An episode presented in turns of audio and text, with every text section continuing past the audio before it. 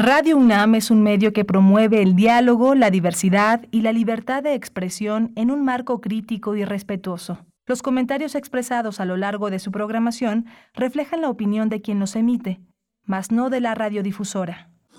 Radio UNAM presenta Primer Movimiento, El Mundo desde la Universidad. 7 de la mañana con 6 minutos. Buenos días, buenos días de viernes.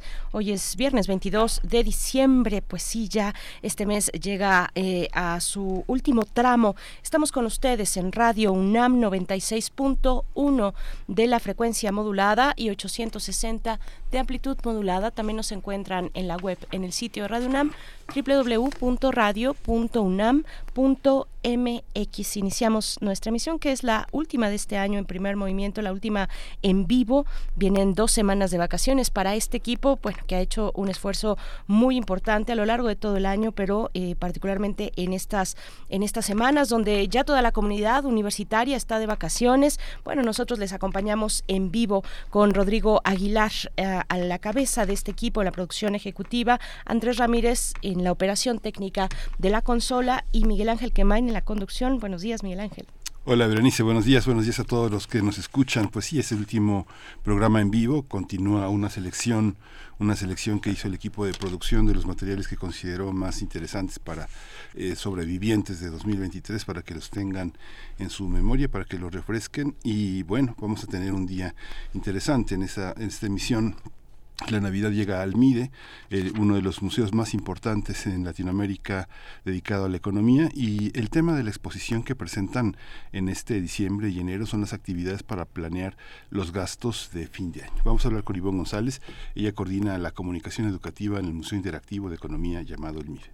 Hoy, hoy tenemos radioteatro, como los viernes suele ocurrir aquí en primer movimiento, radioteatro en la autoría del gran Salvador Novo, diálogos neoplatónicos, Sor Juana y Pita, de la editorial de la revista de la universidad, con la lectura de dos grandes escritoras mexicanas que además son grandes amigas entre ellas, Mónica Levín y Rosa Beltrán, en la dirección de Eduardo Ruiz Aviñón. Es una producción de Descarga Cultura junto con la revista de la universidad. No se lo pierdan para el cierre de esta primera hora. Vamos a tener también eh, La vida de un murmurador, Daniel Scott, un escritor eh, mexicano que publica su último, su más reciente trabajo narrativo. En, eh, en, esta, en, esta, en esta ocasión tenemos la oportunidad de hablar de libros ampliados, una, una editorial independiente muy interesante que se ha dedicado a editar las vanguardias literarias nacionales. Y bueno, vamos a hablar con Daniel. Él es doctor en comunicación, especializado en radio, también locutor guionista y narrador, es un amigo de Radio UNAM, le ha trabajado mucho en esta estación, mucha gente, mucha gente lo quiere mucho aquí. Tendremos también en la nota internacional, hablaremos, bueno, pues obligado, obligado, lamentablemente obligado a hablar de eh, estas, eh, pues estas navidades, eh, pues en medio de la guerra, Gaza y la ofensiva de Israel. Vamos a tocar este tema con el doctor Gilberto Conde, profesor investigador del Centro de Estudios de Asia y África del Colegio de México, especialista en política del Medio Oriente. Vamos a hablar también de la posibilidad necesaria. Hoy tendré el privilegio de ofrecerles una selección musical y literaria. Y para la mesa del día, algo muy, muy disfrutable, eh, la posada punk cumbiera mm, con las luz y fuerza en el vicio, en el Teatro Bar El Vicio. Vamos a conversar con Laura de Ita, actriz, cantante mexicana, ha defendido y promovido a las mujeres, es creadora y directora de muchavieja.com.mx, donde involucra las opiniones y actividades artísticas de varias amigas, de colegas. Fue ella ganadora de la beca Fonca para crear un espectáculo de cabaret, además de ser creadora de la música y letra de la celebrada obra Los monólogos de Vagina. Laura de Ita va a estar con nosotros para hablarnos de esta posada punk cumbianchera con las luz y fuerza que tendrá lugar esta noche, hoy viernes 22 de diciembre en el Teatro El Vicio, 9.30 de la noche. Así es que los detalles los tendremos para la mesa del día con, con amplitud suficiente eh, pues para animarnos a ir cerrando de esta manera, a ir cerrando de esta manera el año con una posada, una posada en la en el Teatro Bar El Vicio, Miguel Ángel. Sí, va a ser muy interesante. Y tenemos hoy viernes de complacencias. Vamos a escuchar la música que ustedes propongan. Esta mañana está dedicada al sonido que ustedes eh, eh propongan. Así que bueno, ya tenemos una propuesta. Tenemos una propuesta de Gabriel del Solo, Así es. Vamos, vamos a ir ahorita con eso, pero bueno, por supuesto y naturalmente que tenemos que eh, pues compartir con la audiencia que yo creo que ya todo el mundo está eh, enterada de enterado de la partida de Cristina Pacheco, una gran cronista de la ciudad que nos llevó de la mano, de la mano durante décadas a recorrer las calles, a escuchar, ser testigos de historias comunes que resultaron entrañables y que nos cautivaron.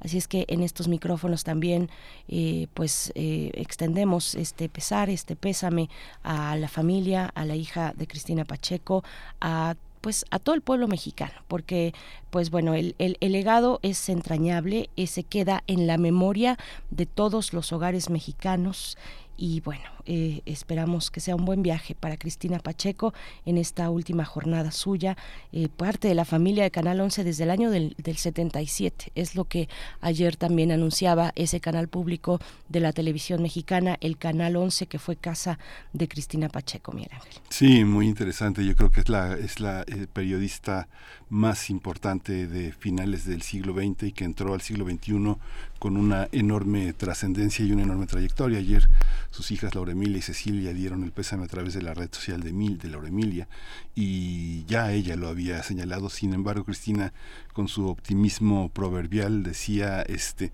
sí, nomás en cuanto me recupere nos volvemos a ver de nuevo. Se le quebraba la voz, se le se quebraba el propio equipo de Canal 11 que siempre la tuvo, eh, siempre la tuvo cobijada, consentida, ella era una mujer entrañable, muy, muy preocupada por su equipo de trabajo, así que bueno, este deja un gran legado al periodismo mexicano, una de las entrevistadoras más notables. Pasó por ella, pues yo creo que casi todas las personas que tuvieron una voz importante en los últimos 40 años. Que en paz descanse Cristina Pacheco. Eh, vamos, vamos a continuar. Hacías ya la invitación a que se sumen esta mañana, que ustedes nos digan, ustedes dictan qué es lo que vamos a escuchar hoy tomen en consideración, es el último eh, programa en vivo de primer movimiento, así es que bueno, un poco con ese ánimo, con el ánimo del cierre de año, con el ánimo de que, bueno, pues ya está la Navidad a la vuelta del fin de semana, y pues ustedes escriban qué, qué quieren escuchar, arroba P Movimiento, ahí atendemos con Tamara Quirós en X y primer movimiento en Facebook. Vamos ahora sí con esta propuesta que nos hace Gabriel del Corral y mm, dedica, dedica esta canción de los Beatles a Norma Alejandra. Se trata de Ask Me Why. Vamos con ello.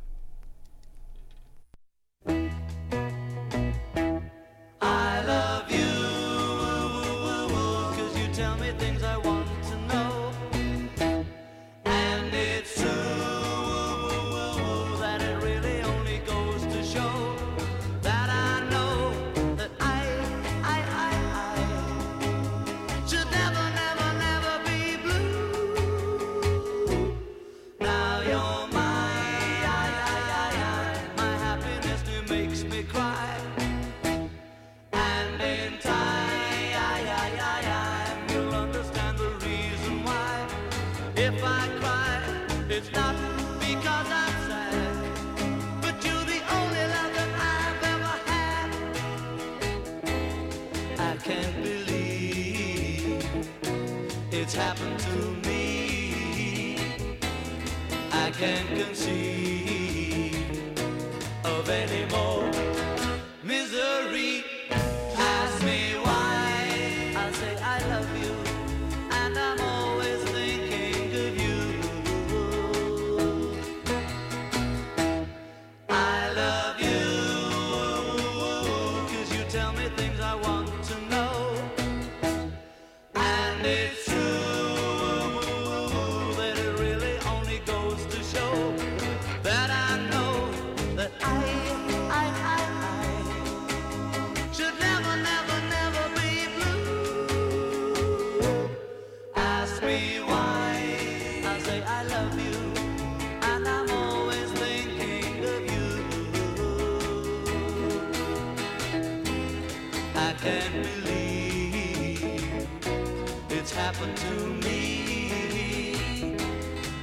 can conceive of any more misery. Ask me why. I'll say I love you, and I'm always thinking of you.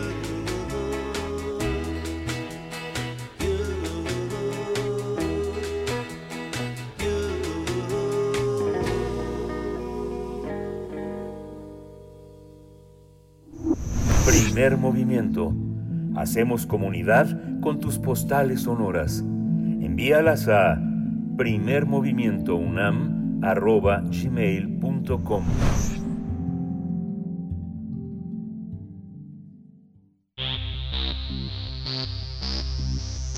De festivales, ferias y más. Recomendaciones culturales. En esta época del año, el Museo Interactivo de Economía, el MIDE, presenta un programa especial de Navidad donde a través de diversos talleres se invita al público a explorar la importancia de tomar decisiones adecuadas sobre el consumo. Una de estas actividades está enfocada en apreciar la diversidad de la cocina mexicana y comprender el valor en la planeación de los gastos.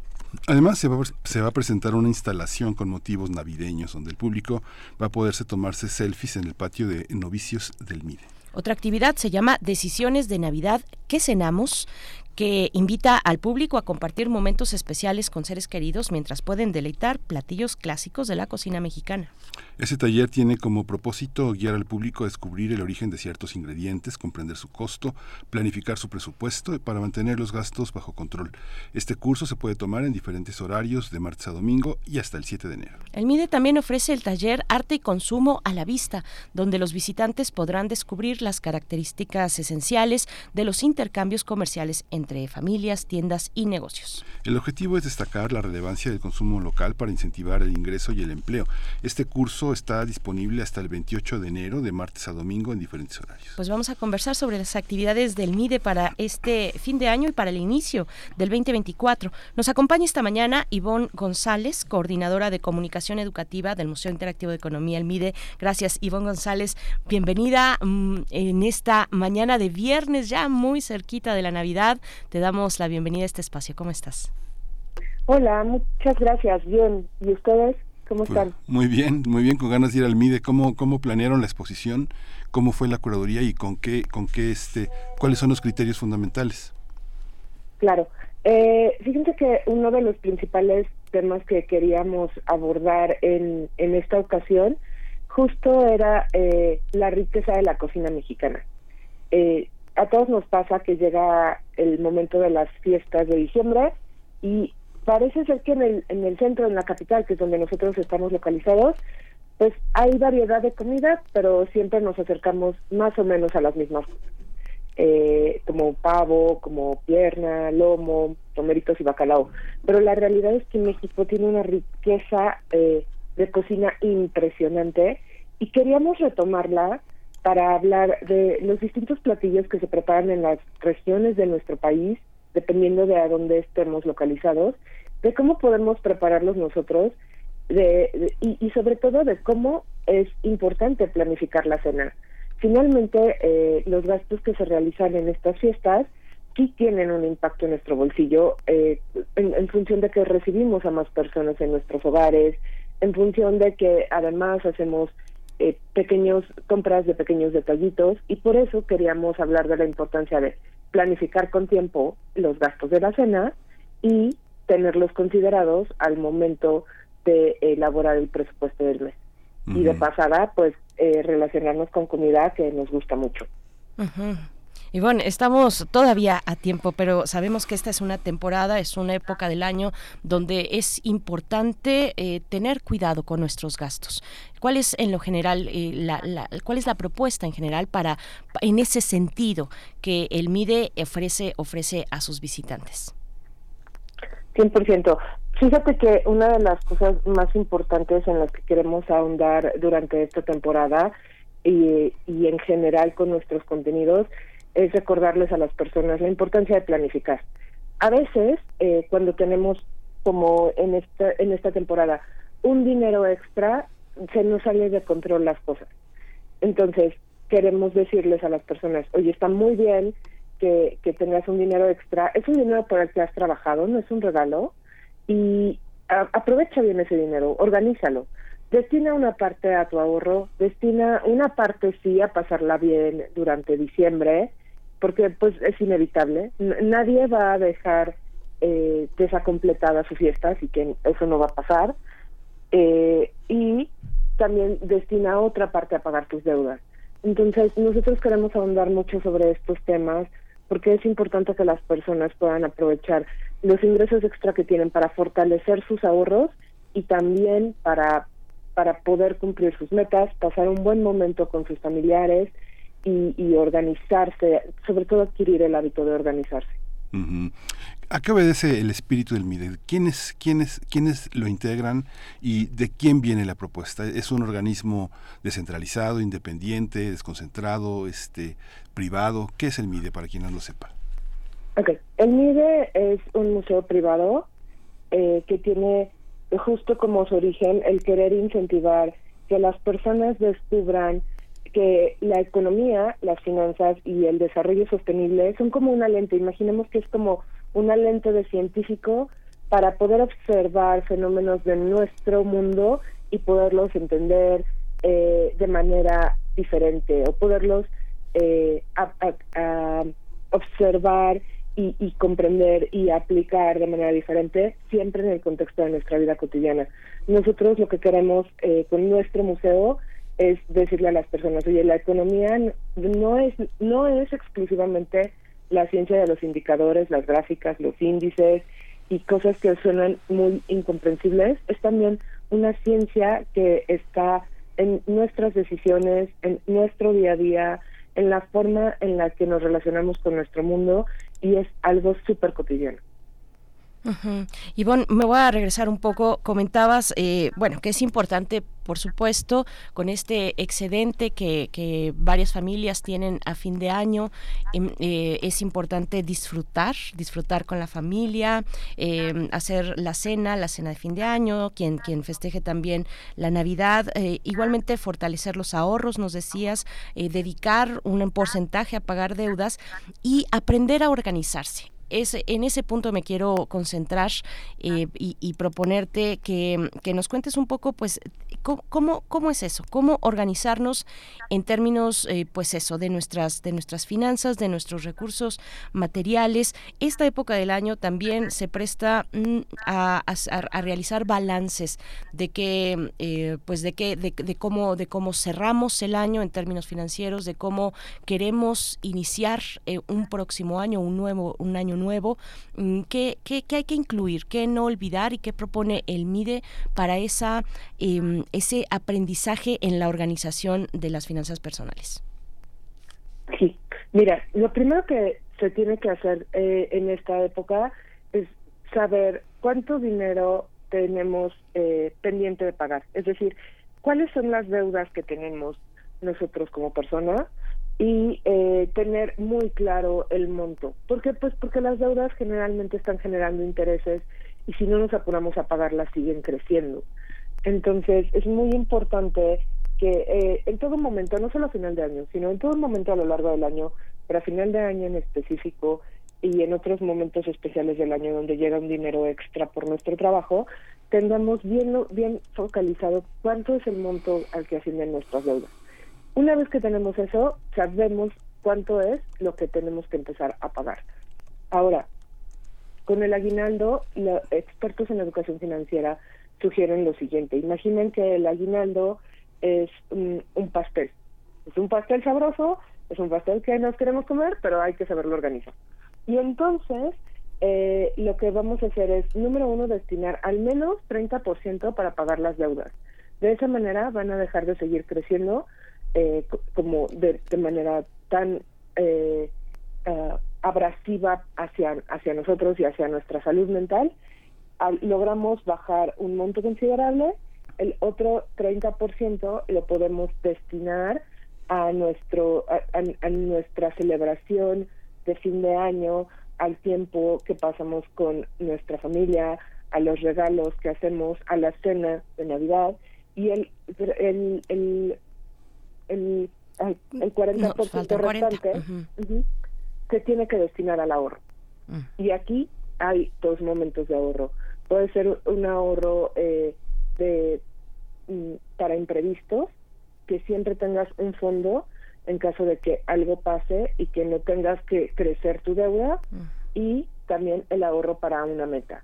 Y aquí es justo también algo bien bonito que, que las personas solemos hacer a final de año, ponernos las nuevas metas. Entonces, si el año que entra la meta es viajar con la familia, a cambiar de, de auto, mejorar algunos aspectos de nuestra casa, a como hacer un fondo para la educación de nuestros hijos o en el caso de los niños comprarse una consola nueva o algo así entonces ahí hay que destinar también una parte del ahorro hay una, hay, una, hay una, hay una parte también que, no sé, digamos que la revista mexicana del consumidor propone y la, y la propia Procuraduría propone formas de ahorro.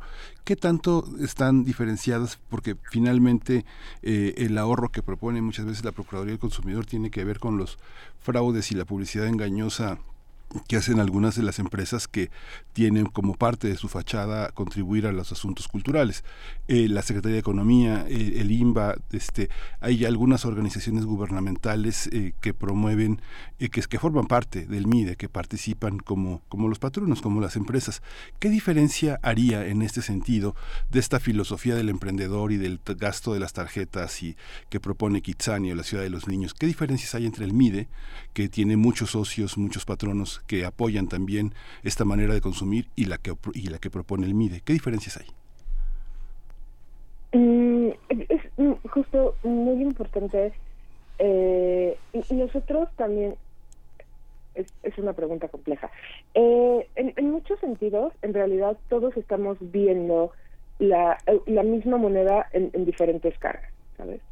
Eh, apoyar, consumir responsablemente también es una manera de cuidar nuestros ingresos. Eh, evitar, cuidar nuestros datos personales, evitar caer en fraudes, también es una manera de cuidar nuestros ingresos. Eh, no, tengo muy claro eh, como la propuesta de Kitsania, pero sí puedo decirte que como llevar a cabo acciones de emprendimiento no solamente es una manera de cuidar nuestros ingresos, al contrario, es una manera de potenciar nuestros ingresos y decir, bueno, yo tengo además este tiempo eh, de mi día y eh, con ello puedo también contribuir a mm, como realizar un trabajo extra, crecer mis ingresos, fortalecerlos, poder eh, tener un ahorro más saludable, poder liquidar mis deudas. Entonces, en realidad, todas las, las instituciones, que estamos en el campo de la educación financiera, estamos viendo distintos aspectos de, de, un, de un todo muy grande, de, algo con muchas caras, que es justo como la vida cotidiana de las personas eh, y sus finanzas tienen muchas formas, muchas salidas y en algunos casos muchas problemáticas. En ese aspecto, o sea, no, no, no estamos compitiendo, sino que creo que es una forma en la que ustedes pueden acercarse con Profeco, pueden acercarse con MIDE, pueden acercarse con otras instituciones, como Secretaría de Hacienda, como Secretaría de Economía, y encontrar también puntos eh, donde como tenemos una propuesta diferente, pero todos queremos ayudar a las personas a fortalecer su el uso que tienen de su dinero.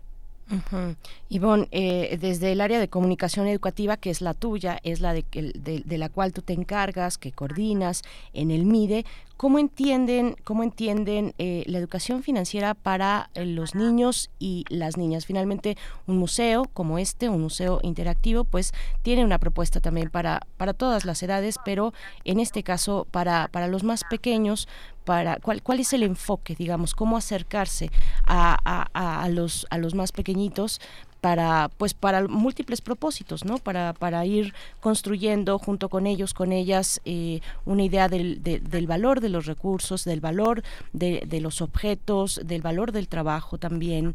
Eh, cuéntanos un poco de esa parte de esa dimensión que, que a ti te toca directamente en la coordinación de, de educación de comunicación educativa. Sí. Fíjate que una de las cosas que más nos gusta eh, proponer para, para la, comunidad infantil en el MIDE justo son los talleres como el que estamos platicando de decisiones de Navidad. Porque eso, es, ese tipo de talleres que tienen muchos materiales, que tienen imágenes, que tienen eh, dinámicas de buscar, de comparar, de, de, de, de sumar, restar, etcétera, de poner en juego sus habilidades, nos ayuda muchísimo a aprender a descubrir cosas a través del juego. Entonces nosotros creemos que eso es muy importante para, para los niños y también es muy importante poder retomarlo eh, co- con, con sus familiares.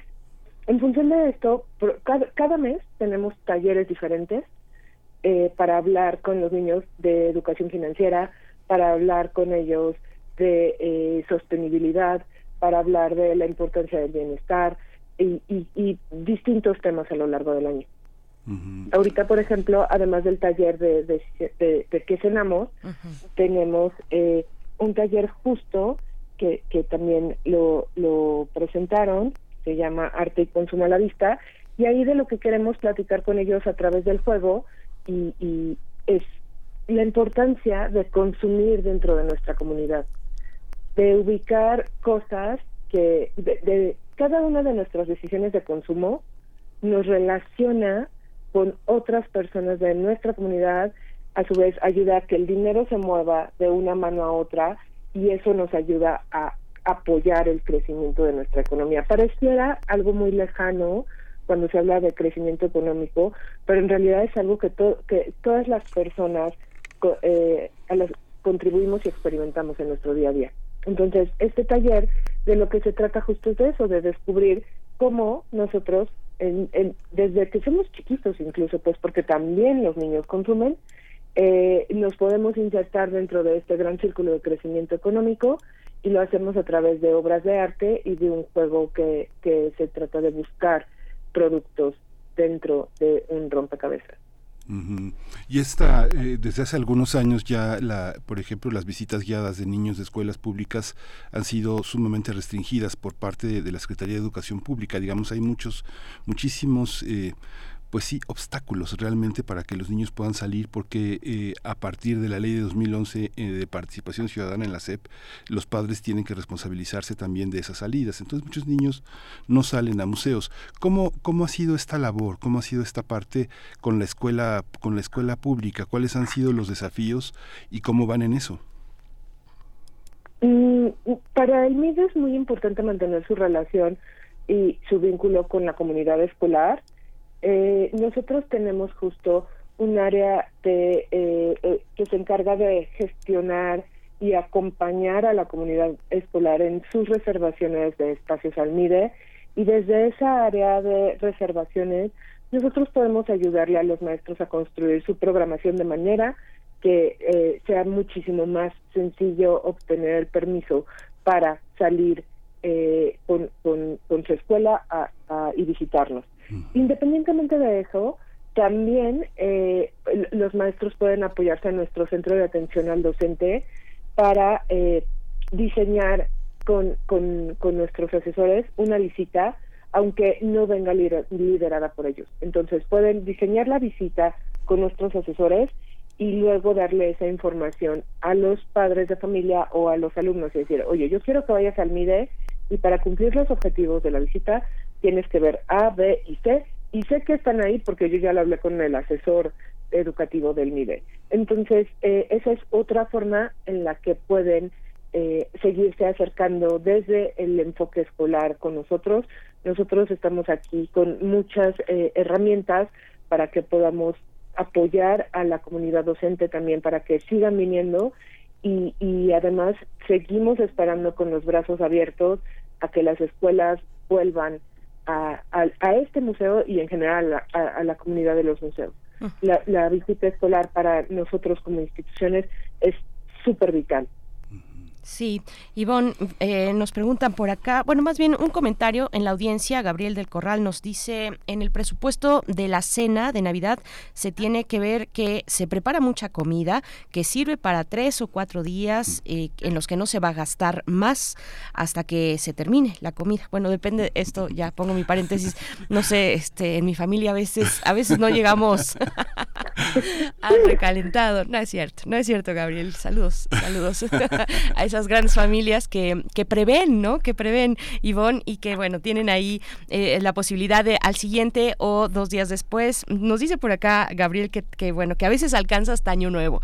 Yo, yo ahí ya lo voy a dejar como, bueno, cada, cada familia tiene sus formas de organizarse, pero bueno, esto es importante, saber cómo las familias nos vamos organizando para prever esos días, ¿no? Donde también pues baja mucho la actividad, cada vez menos. Antes era más común que, que, pues el 25 estaba definitivamente todo, todo cerrado. Hoy, hoy encontramos, pues en una ciudad al menos como la capital del país, encontramos muchas actividades y podemos empezar a planear las actividades más en familia o simplemente ir al, al, parque, ¿no? Estar en una convivencia, eh, ya sea dentro o fuera de casa. Te dejo ahí ese comentario que nos hace eh, Gabriel del Corral y también, eh, bueno, un poco para que, para cerrar, eh, cuéntanos, entonces están estos talleres, el taller de qué cenamos, el taller de arte y consumo a la vista. Estos talleres son para previo, bueno, previo al, al, año nuevo, ¿no? ¿Son para este año o cómo está la agenda? Cuéntanos un poquito ya para cerrar la, la charla, Ivonne, que, cuál es eh, en general la cartelera eh, cultural a la que podemos,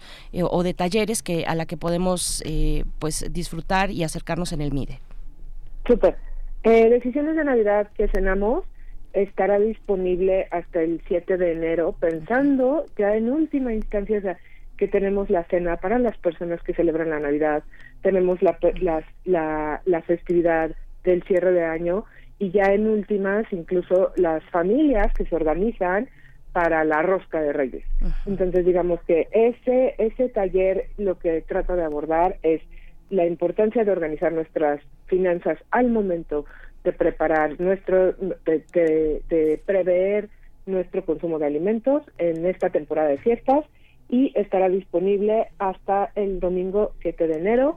Pueden venir a participar de él. Arte y consumo a la vista habla en general eh, del, desde la importancia de nuestras decisiones de consumo dentro de la comunidad y por supuesto ahorita que estamos en eh, una temporada donde consumimos mucho eh, en función de que se compra eh, se compran alimentos se compran regalos se adquieren eh, diferentes cosas. Es, es un taller también que aborda esto desde la desde la perspectiva de la festividad pero no necesariamente tiene una vigencia que se acaba con las festividades porque nosotros a lo largo del año seguimos consumiendo. Entonces este taller lo van a poder encontrar en nuestras instalaciones hasta el 28 de enero. Y adicionalmente tenemos un taller que a los niños les gusta muchísimo que aborda la historia de nuestro edificio. Nuestro edificio es un antiguo convento, el antiguo convento de Betlemitas, y que eh, en él van a pueden construir una lámpara eh, para poder iluminar su habitación y se llama Destellos del Edificio. Y todo este, eh, este taller también lo van a poder encontrar disponible hasta el 28 de enero. Y además, como nos gusta muchísimo que nos visiten y queremos verlos en el MIDE en esta temporada de vacaciones, tenemos promociones para la comunidad los sábados y domingos de 10 a 11 de la mañana a las personas a las que les guste madrugar, dos por uno en sus boletos de entrada y ahora que los niños están de vacaciones eh, y que pueden acercarse al MIDE entre semana, martes y miércoles de las 3 a las 5 también tenemos dos por uno. Mm, qué padre, qué interesante. Muchísimas gracias, Iván González, por esta, por este panorama de un museo tan, tan, tan importante, con tanta tradición, y que mucha gente, mucha gente de América Latina, entre sus eh, jornadas de visita a la Ciudad de México, muchos sé que programan el MIDE como un destino, como un destino, llamémosle turístico en el mejor sentido. Muchas gracias, Iván. Gracias a ustedes y no olviden visitarnos en nuestras redes sociales. En todas nos encuentran como arroba Museo MIDE. Perfecto, muy bien. Ivonne González, coordinadora de comunicación educativa del MIDE. Muchas gracias, feliz año para ti. Son las 7 con 40 minutos, vamos a hacer una pausa musical, una complacencia en esta mañana que... Mm, ay, pero no sé quién la está pidiendo. Bueno, se trata del ensamble Tierra Mestiza a cargo de Bamoturu Abelén. ¿Sí? ¿De quién? Marta Valencia, es de Marta Valencia. Para ti, querida Marta, eh, vamos, vamos con música.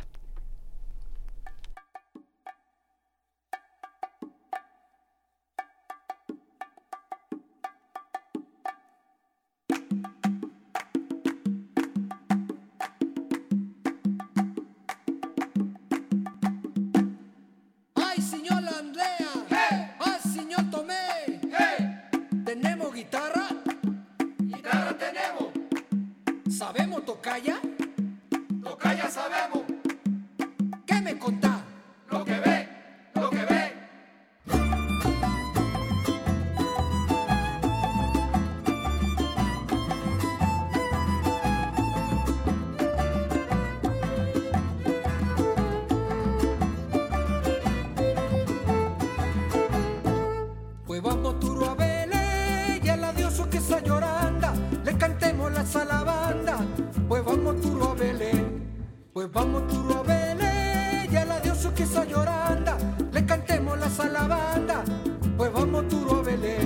Belén, Parece me ve,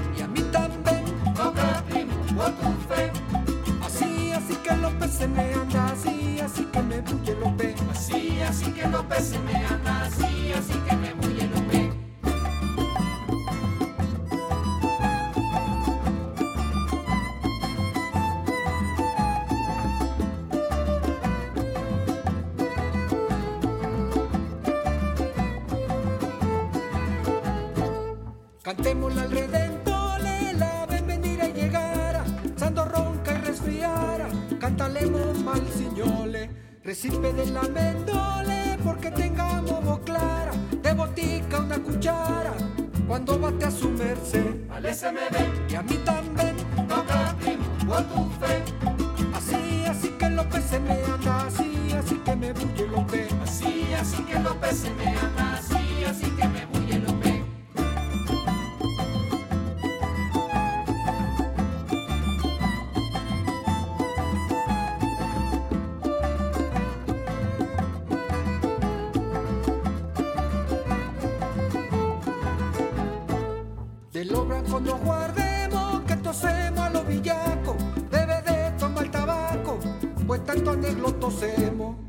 los pesebres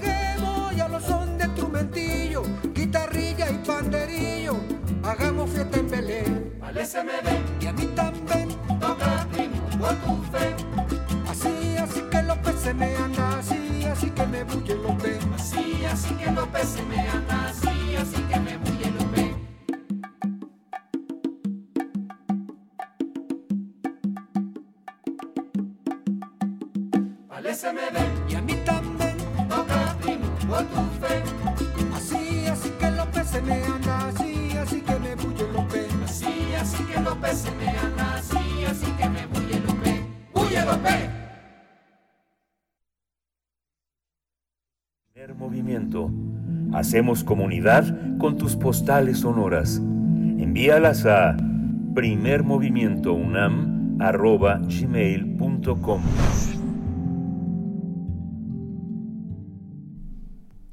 Vamos a tener nuestro radioteatro como todos los viernes, nada menos que una pieza presentada que se llama Diálogos Neoplatónicos, un diálogo muy interesante, Sor Juana, Pitamor, Salvador Novo, leídos por Mónica Lavín y Rosa Beltrán, dos escritoras que dialogan bajo la dirección de Eduardo Ruiz Aviñón, forma parte de Descarga Cultura y la editorial fue la revista de la universidad. Vamos a verlo.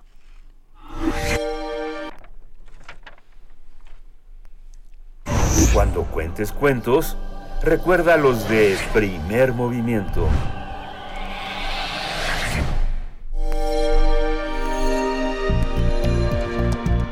Descarga Cultura. Punto UNAM.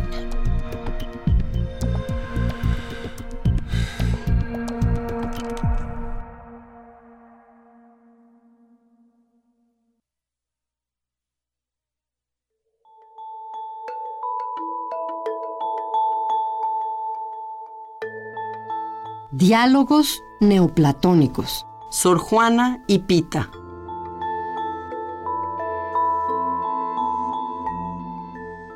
Salvador Novo.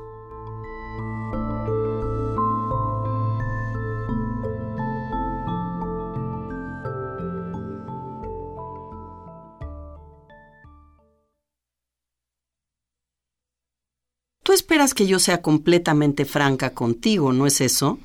Para eso he venido a molestarla. Para empezar, no me gusta tu seudónimo. Pero es que Podías haberte escogido un nombre bucólico, Anarda, Lizarda, o si lo preferías más corto, Lisi. Pero un diminutivo disminuye. Además parece el imperativo del verbo pitar, no un nombre. Y si es un sustantivo o nombre en diminutivo, imagínate cómo suena al ponerlo en aumentativo. Pota, o potota, o pitita. Feo, realmente, como nombre de poetisa polaca. Visto así, claro. Pero yo no tengo la culpa de que ese nombre se haya popularizado. Yo en mis libros lo pongo completo, Guadalupe. Pero todos en mi casa me decían Pita, desde antes de volverme poetisa. La gente lo supo y... Lástima. Guadalupe es bonito nombre, muy mexicano sobre todo. No iba yo a firmar Guada, ni menos Lupe. A mí no me parece mal que me llamen Pita. Me consultaste. Yo te di mi opinión. Pero no acerca de mi nombre, sino de mis versos. Bueno, sí, pero tus versos... Tendrás que dejármelos para que los lea. Ya te pondré una carta tenagórica con lo que piense acerca de ellos. Si quiere usted, puedo recitárselos. Yo les doy la intención. Así son más claros. En la televisión tengo un programa. Recito mis versos y a la gente le gusta mucho. No lo dudo, pero yo sé leer. ¿No me quieres dejar tu libro por unos días? Te aseguro que no pienso plagiarte. Claro que no, pero me hubiera gustado recitárselos. Te prometo captar tu próximo programa y también sobre eso te daré mi opinión, si la deseas. ¿Verá usted mi programa? ¿Tiene aparato? No yo. Pero Carlos, que es muy industrioso, se ha construido uno. En eso se entretiene por las noches. ¿Carlos? ¿Qué Carlos? ¿Carlos V? No, ese no está aquí, el pobre. Carlos de Sigüenza y Góngora. Como fue matemático, le gusta mucho la electrónica. ¿Y usted qué hace por las noches? Escribo. Ya ves que eso no se corrige. También leo, claro. El servicio informático que está acá muy bien organizado me consigue todas las ediciones y todos los estudios que hacen ustedes de mis obras. Yo no he hecho ninguno. ¿Cómo pues supiste de mí? Quiero decir que no he hecho ningún estudio sobre su obra. Yo nada más versos escribo. La erudición me aburre. Ya se ve. Los tiempos han cambiado mucho.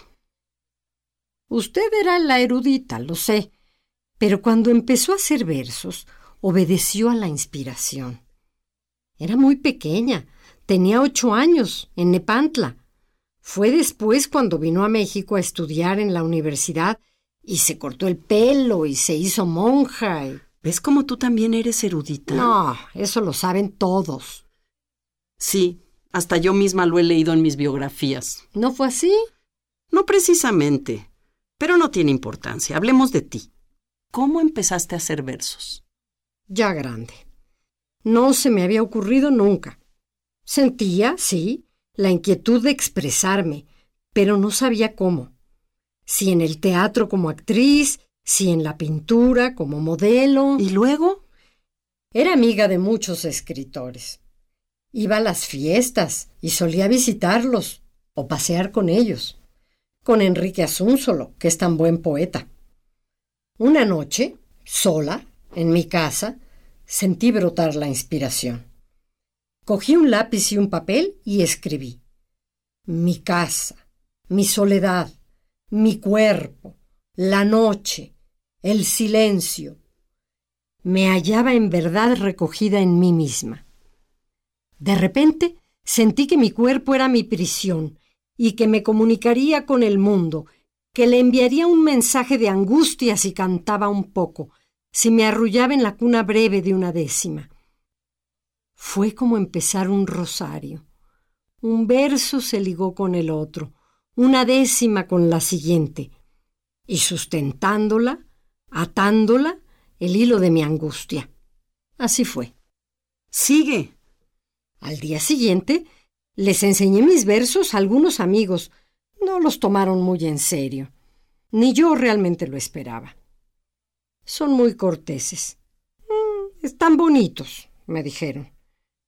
Yo sabía que eran imperfectos, que tendría que estudiar, que aprender a hacerlos bien, con rima, con medida, porque ahora sí sentía que había encontrado mi expresión, que ya nunca dejaría de hacer versos.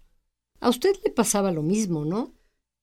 Me fluían, es cierto. Para mí, lo difícil era no hablar en verso.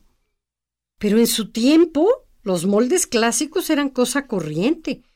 Los poetas de ahora usan el verso libre, lo sé, y así disfrazan su incapacidad o su ignorancia. Tú haces bien en ceñirte a las reglas. Las mujeres hemos de ser conservadoras. No todas lo son. Aquí en México hay muchas poetisas que escriben verso libre. Sin duda por las mismas razones que los hombres. ¿Las ha leído usted? ¿Las conoce a las otras poetisas? Unas ya están aquí. Alfonsina Storni, por ejemplo. Y ella me ha hablado de las otras, de mi tocaya sobre todo. ¿De Leibarboru?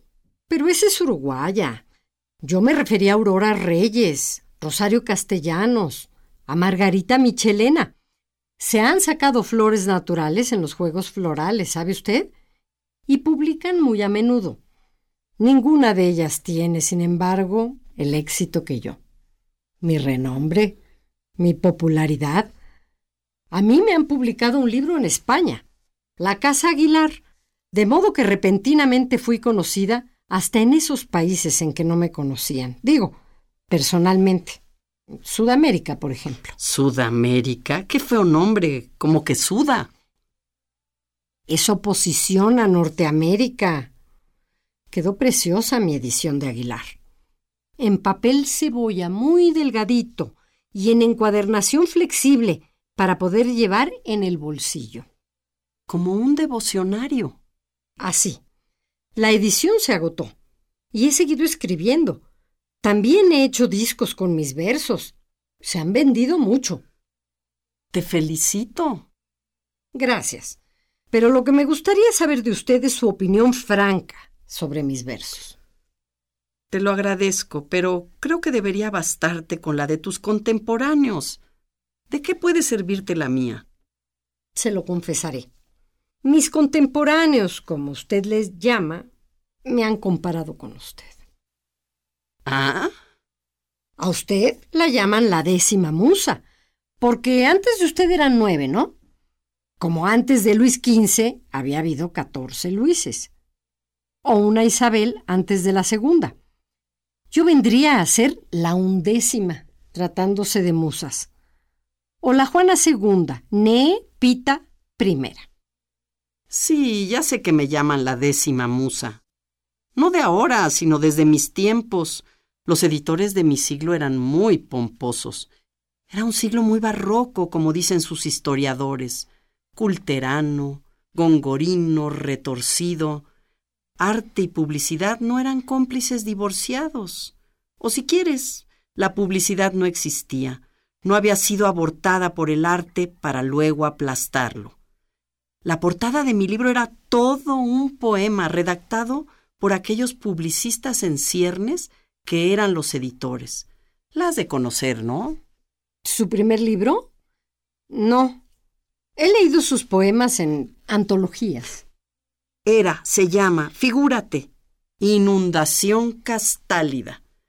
Si por entonces me pareció normal, hoy me abochorno de ese título. El mío se llama Polvo. Claro. Es más sencillo, ¿no? Y más propio. Pues te decía que en esa dichosa inundación castálida fue donde primero me confirieron el título de décima musa, aquellos publicistas. Inundación castálida de la única poetisa, musa décima, Sor Juana Inés de la Cruz, religiosa profesa en el monasterio de San Jerónimo de la imperial Ciudad de México, que en varios metros, idiomas y estilos fertiliza varios asuntos con ingeniosos, sutiles, útiles versos. ¿Todo eso en la portada? Todo eso. Y más. El pie de imprenta, las licencias, el año. Qué gusto da, ¿verdad? El primer libro. Luego ya no tanto. Ya no me acuerdo, francamente. Enseguida hubo otras ediciones, también de España, como las suyas. En el segundo tomo, el teatro. ¿Hizo usted teatro? Religioso, por supuesto. Religioso y profano. Ya no se representa, que yo sepa. Durante mi cuarto centenario hicieron en Bellas Artes los empeños de una casa. No lo vi. ¿Salió bien? Aceptablemente, aunque se tomaron la libertad de suprimirle grandes trozos. Así lo hacen ahora todos los directores. Cortan las obras. Será para dejarlas a su medida. Será. No es que yo piense que mis obras de teatro sean buenas, las hice por juego, como casi todo cuanto escribí. Una de ellas, Amor es más laberinto, en colaboración con Juan de Guevara, pero junto a Lope o Calderón. Creo que ahora sí hay hasta dramaturgas, ¿no? Oh, sí, muchas. Las mujeres ahora hacemos de todo.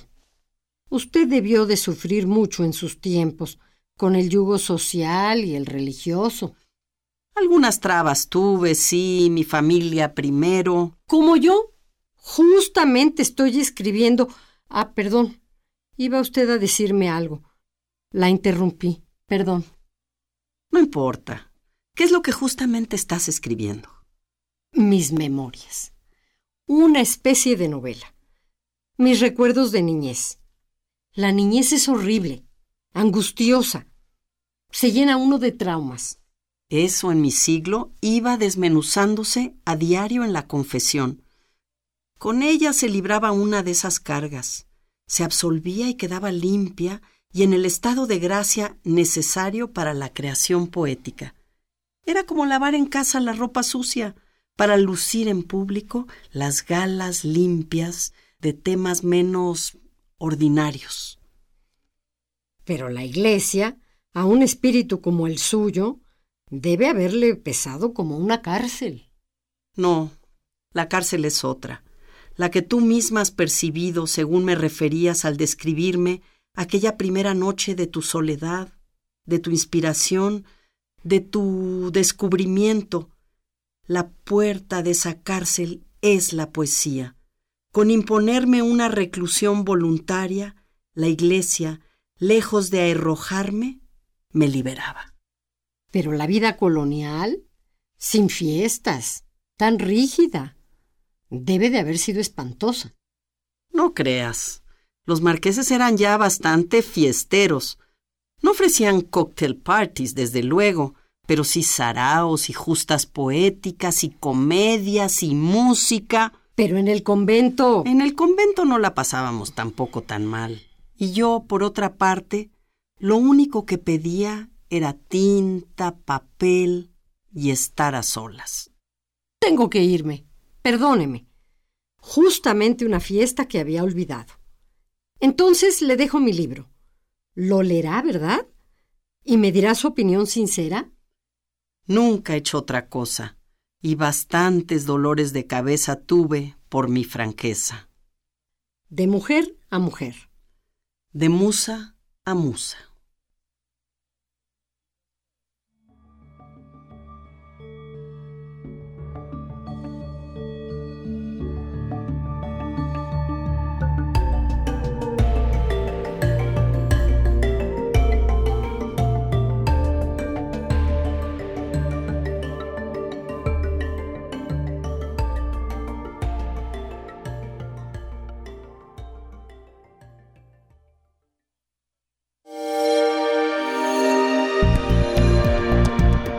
Descarga Cultura.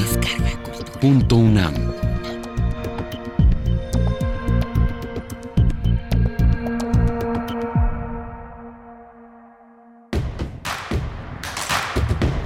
Síguenos en redes sociales. Encuéntranos en Facebook como Primer Movimiento y en Twitter como arroba PMovimiento. Hagamos comunidad.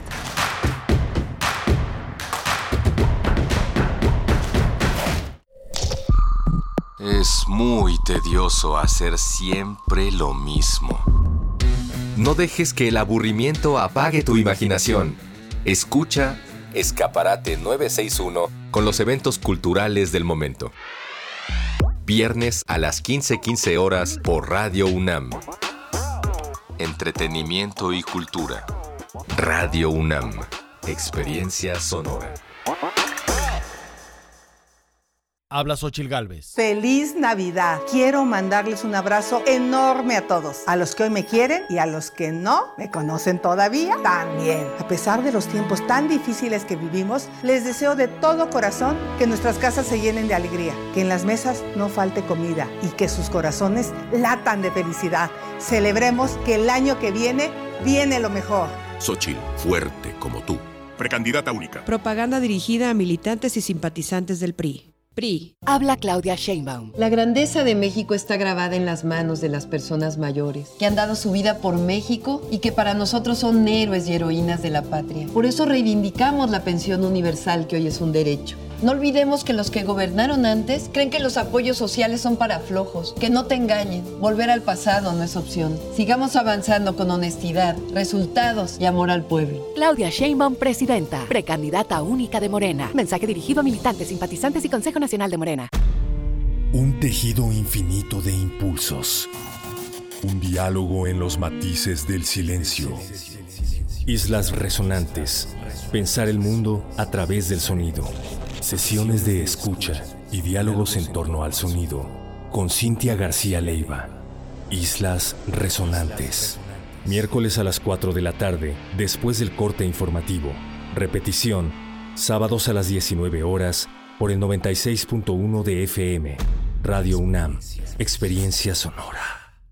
En solo 10 días, México sintió la energía fosfo-fosfo. 10 días y a la vieja política le bastó para tenernos miedo.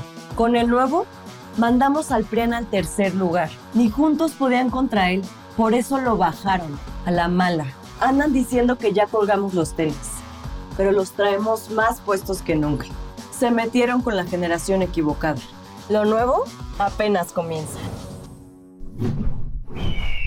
Movimiento Ciudadano. Habla Xochil Gálvez. Feliz Navidad. Quiero mandarles un abrazo enorme a todos, a los que hoy me quieren y a los que no me conocen todavía también. A pesar de los tiempos tan difíciles que vivimos, les deseo de todo corazón que nuestras casas se llenen de alegría, que en las mesas no falte comida y que sus corazones latan de felicidad. Celebremos que el año que viene viene lo mejor. Xochil, fuerte como tú. Precandidata única. Cambiemos el rumbo. PAN. Mensaje dirigido a simpatizantes y militantes del PAN y su Comisión Permanente Nacional. Ninguna persona deja este mundo, siempre y cuando sus ideas, sus palabras, su conocimiento permanezcan con nosotros. En recuerdo de Raquel, una selección de episodios del programa Museos en el Aire. Martes y jueves a las 17 horas por el 96.1 de FM. Radio UNAM, Experiencia Sonora. Habla Claudia Sheinbaum. El sueño de la transformación es que cada familia mexicana viva dignamente, con bienestar y felicidad. Hoy la transformación ha avanzado en todo México, en una vida mejor para las y los adultos mayores, en cada estudiante que recibe su beca, en cada mujer y hombre que siembra vida. La transformación nos une con caminos, ferrocarriles y vuela alto. Seguiremos avanzando, con honestidad, resultados y amor al pueblo. Claudia Sheinbaum, presidenta, precandidata única de Morena. Mensaje dirigido a militantes, simpatizantes y Consejo Nacional de Morena. Habla Xochil Gálvez. Feliz Navidad. Quiero mandarles un abrazo enorme a todos, a los que hoy me quieren y a los que no me conocen todavía también. A pesar de los tiempos tan difíciles que vivimos, les deseo de todo corazón que nuestras casas se llenen de alegría, que en las mesas no falte comida y que sus corazones latan de felicidad. Celebremos que el año que viene viene lo mejor. Xochil, fuerte como tú. Precandidata única. Propaganda dirigida a militantes y simpatizantes del PRI. PRI. No todos los dinosaurios se extinguieron. Algunos siguen aquí. Visita Dinosaurios entre nosotros, una nueva exposición del Museo Americano de Historia Natural y Universum. Ven y descubre la fascinante evolución de las aves a partir de los dinosaurios. Exposición incluida en tu entrada a Universum. Dinosaurios entre nosotros. Nunca los verás igual. Encuentra la música de primer movimiento día a día en el Spotify de Radio UNAM y agréganos a tus favoritos.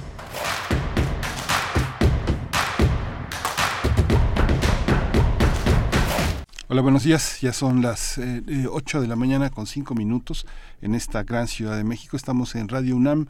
Esta nave que navega de 7 a 10 de la mañana se llama Primer Movimiento. Rodrigo Aguilar está en la producción ejecutiva. Violeta Berber está en la asistencia de producción.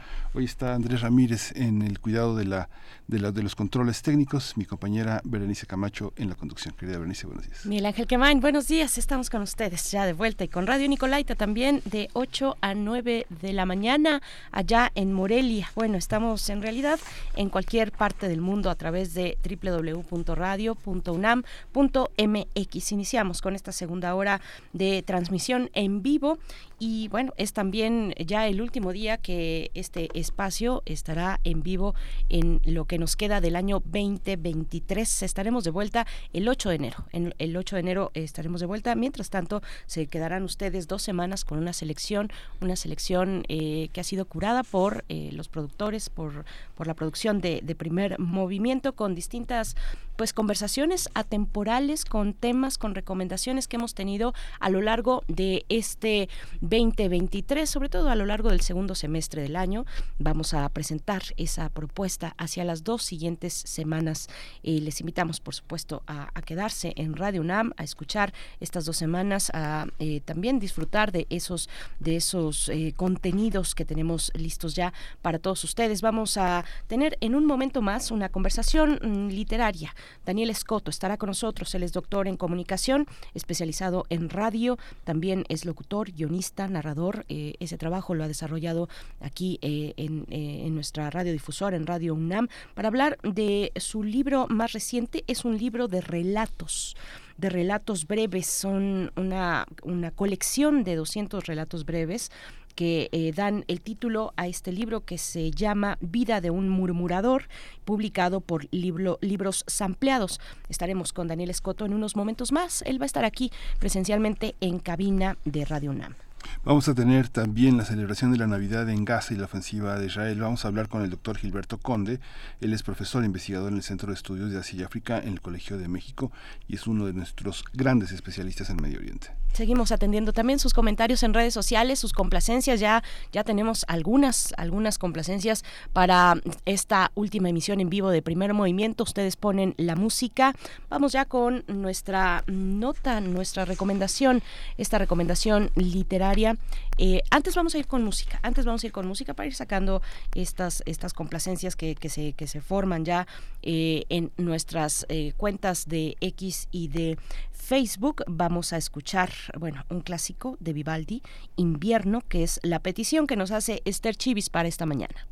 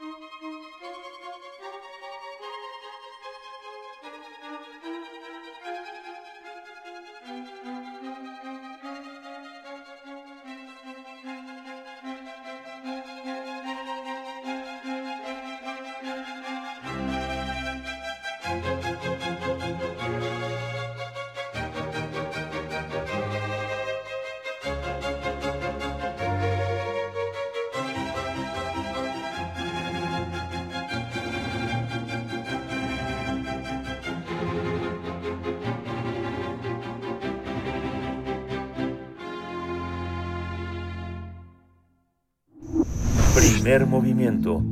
Hacemos comunidad con tus postales sonoras. Envíalas a primermovimientounam.gmail.com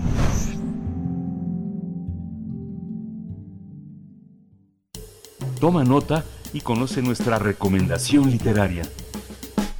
El libro Vida de un murmurador es del escritor Daniel Escoto, contiene 200 relatos breves. Rescata la voz de alguien que de manera anónima habita o podría habitar en el mundo. A lo largo de 150 páginas recopila las palabras que salen de teatros barrocos, caravanas sobre la arena, cortes ilustradas, eh, boudoirs libertinos, halls burgueses. Dichas eh, voces conspiran, fabulan, eh, delatan, alertan y murmuran para rescatarse el alma. Daniel Escoto es originario de la Ciudad de México, nació en el 83, es escritor, historiador del arte, de arte, investigador de la cultura popular, ha trabajado en radio como locutor y guionista, fue becario de jóvenes creadores del FONCA en 2013 y 2014. También es autor de las novelas La Gran Broma de Babel, publicada en, año, en el año 2022, así como la obra Mujer de Pieles Infinitas, que salió a la luz en el 2012. Pues vamos a conversar con Daniel Escoto sobre Vida de un Murmurador, editado por Libros Ampliados. Este día nos, ya está en la línea Daniel Escoto, doctor en comunicación, especializado en radio, también locutor y guionista. Buenos días, Daniel, bienvenido. ¿Qué tal? Buenos días, Miguel Ángel Berenice. Un placer estar con ustedes en primer movimiento. Muchas gracias por la invitación. Al contrario, Daniel, Daniel Escoto, qué alegría, qué alegría por fin reunirnos aquí al aire con este propósito que nos reúne tu más reciente libro, Vida de un murmurador, estos 200 eh, relatos breves. Cuéntanos, cuéntanos eh, cómo, cómo fue escrito, cómo fue escrito eh, a lo largo de cuánto tiempo, con qué motivaciones un, un libro como este. Gracias, Bere. Este fue un libro que se escribe, digamos, en ráfagas o en golpes de, no sé, de inspiración o, de pensamiento, eh, generando estas eh, breves viñetas o episodios que me venían a la mente, me asaltaban, que estaban eh, ambientadas en diferentes temporalidades históricas, diferentes escenarios.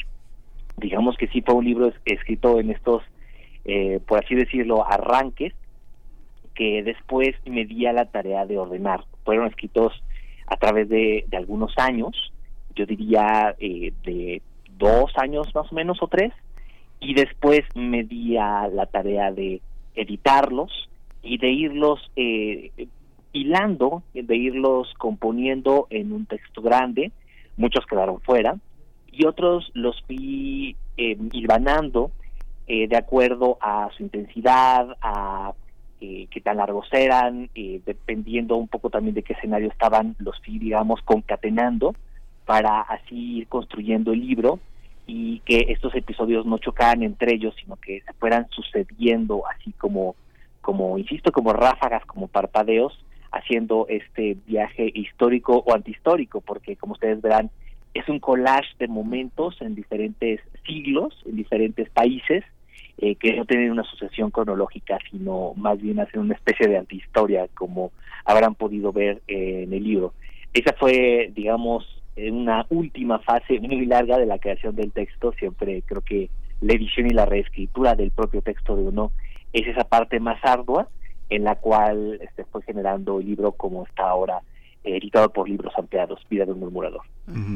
Hay una hay una parte en la literatura contemporánea que consiste en proponerle al lector que te acompañe en las asociaciones que la propia literatura y su historia proponen, que el narrador propone.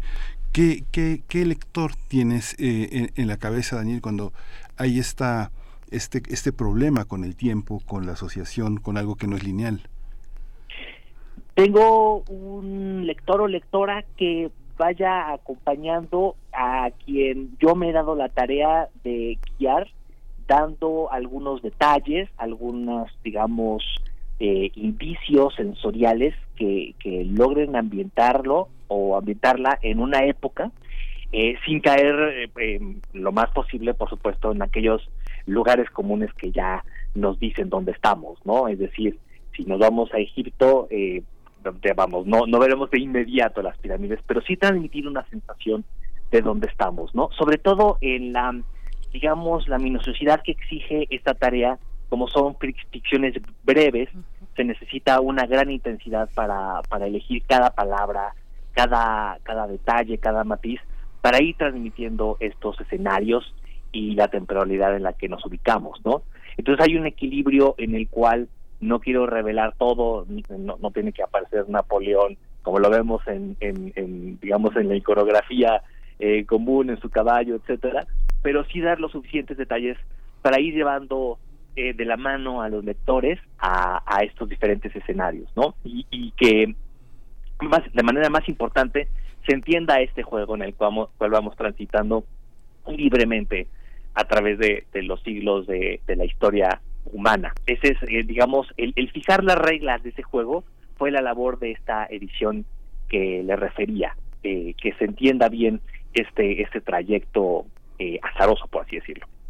Daniel, y es que, eh, bueno, en algunos de los relatos, los más breves, que, que, efectivamente son como ráfagas, desde el primer renglón ya, ya sabemos, no, no nos has eh, revelado toda la historia en el primer renglón, pero sí sabemos ya dónde estamos, dónde estamos ubicados mm, probablemente temporalmente aunque no no no en especial sino ubicados en ese en ese relato. Cómo cómo ves cómo ves hoy eh, la, la escritura breve cómo qué reflexionas sobre la escritura breve eh, con este con este libro en la hechura de este libro y también en el contexto en el que nos encontramos ya eh, con, con, las redes sociales las redes sociodigitales no en su momento cuando era Twitter y cuando encontrábamos literatura por entregas en en tweets no eh, en eh, breves, brevísimos relatos de 150 caracteres, ya después vino otro momento de Twitter y ahora es X, pero bueno, eh, pensando un poco en todos, en, en, en, este contexto, tanto digital como en lo impreso igualmente, ¿qué, qué nos quieres comentar respecto a la escritura breve? sí, claro, digamos que estábamos hace algunos años en la era del tweet y ahora en la era del hilo, pensando que todavía es vigente X, ¿no? Eh, yo creo que sí, ya, ya tenemos muy en el imaginario que somos, eh, digamos, vástagos de la brevedad, vástagos de esa concisión, de esa fugacidad, de, de, esa, de ese apremio por decir cosas.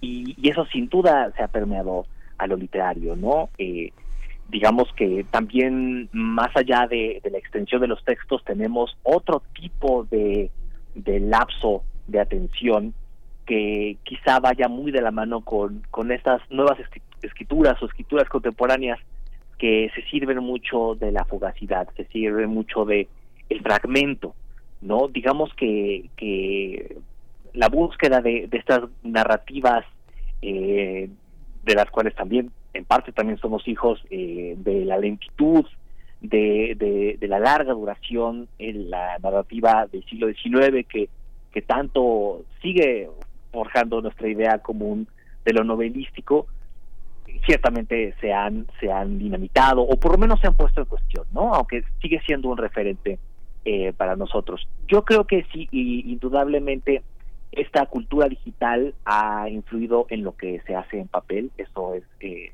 definitivo, es difícil escapar a ello. Y diríamos que, que también lo que lo que me interesa y lo que ahora yo volviendo a ver mi, mi propio libro es eh, creo que hay una reflexión de sí de la fogacidad de lo instantáneo de esas instantáneas de, de esto que de, sirviéndose de, de, la letra es muy visual lo que son esos episodios esas estampas que necesitan ser narradas a través eh, sí, de elementos visuales. Creo que aquí también me viene otra reflexión esto insisto es ulterior eh, con respecto a cómo nos colocamos nosotros frente a la historia, ¿no? Porque justamente los personajes que hablan estos murmuradores y murmuradoras eh, desde este libro son personajes que viven, vaya, desde lo cotidiano, no son los grandes monarcas, no son las grandes soberanas, eh, políticos, eh, líderes, sino es la gente de a pie que eh, en diferentes momentos de la fugacidad y de lo instantáneo, en estas narraciones del libro, eh, se colocan frente a ese fenómeno de lo grande, ¿no? de, la historia.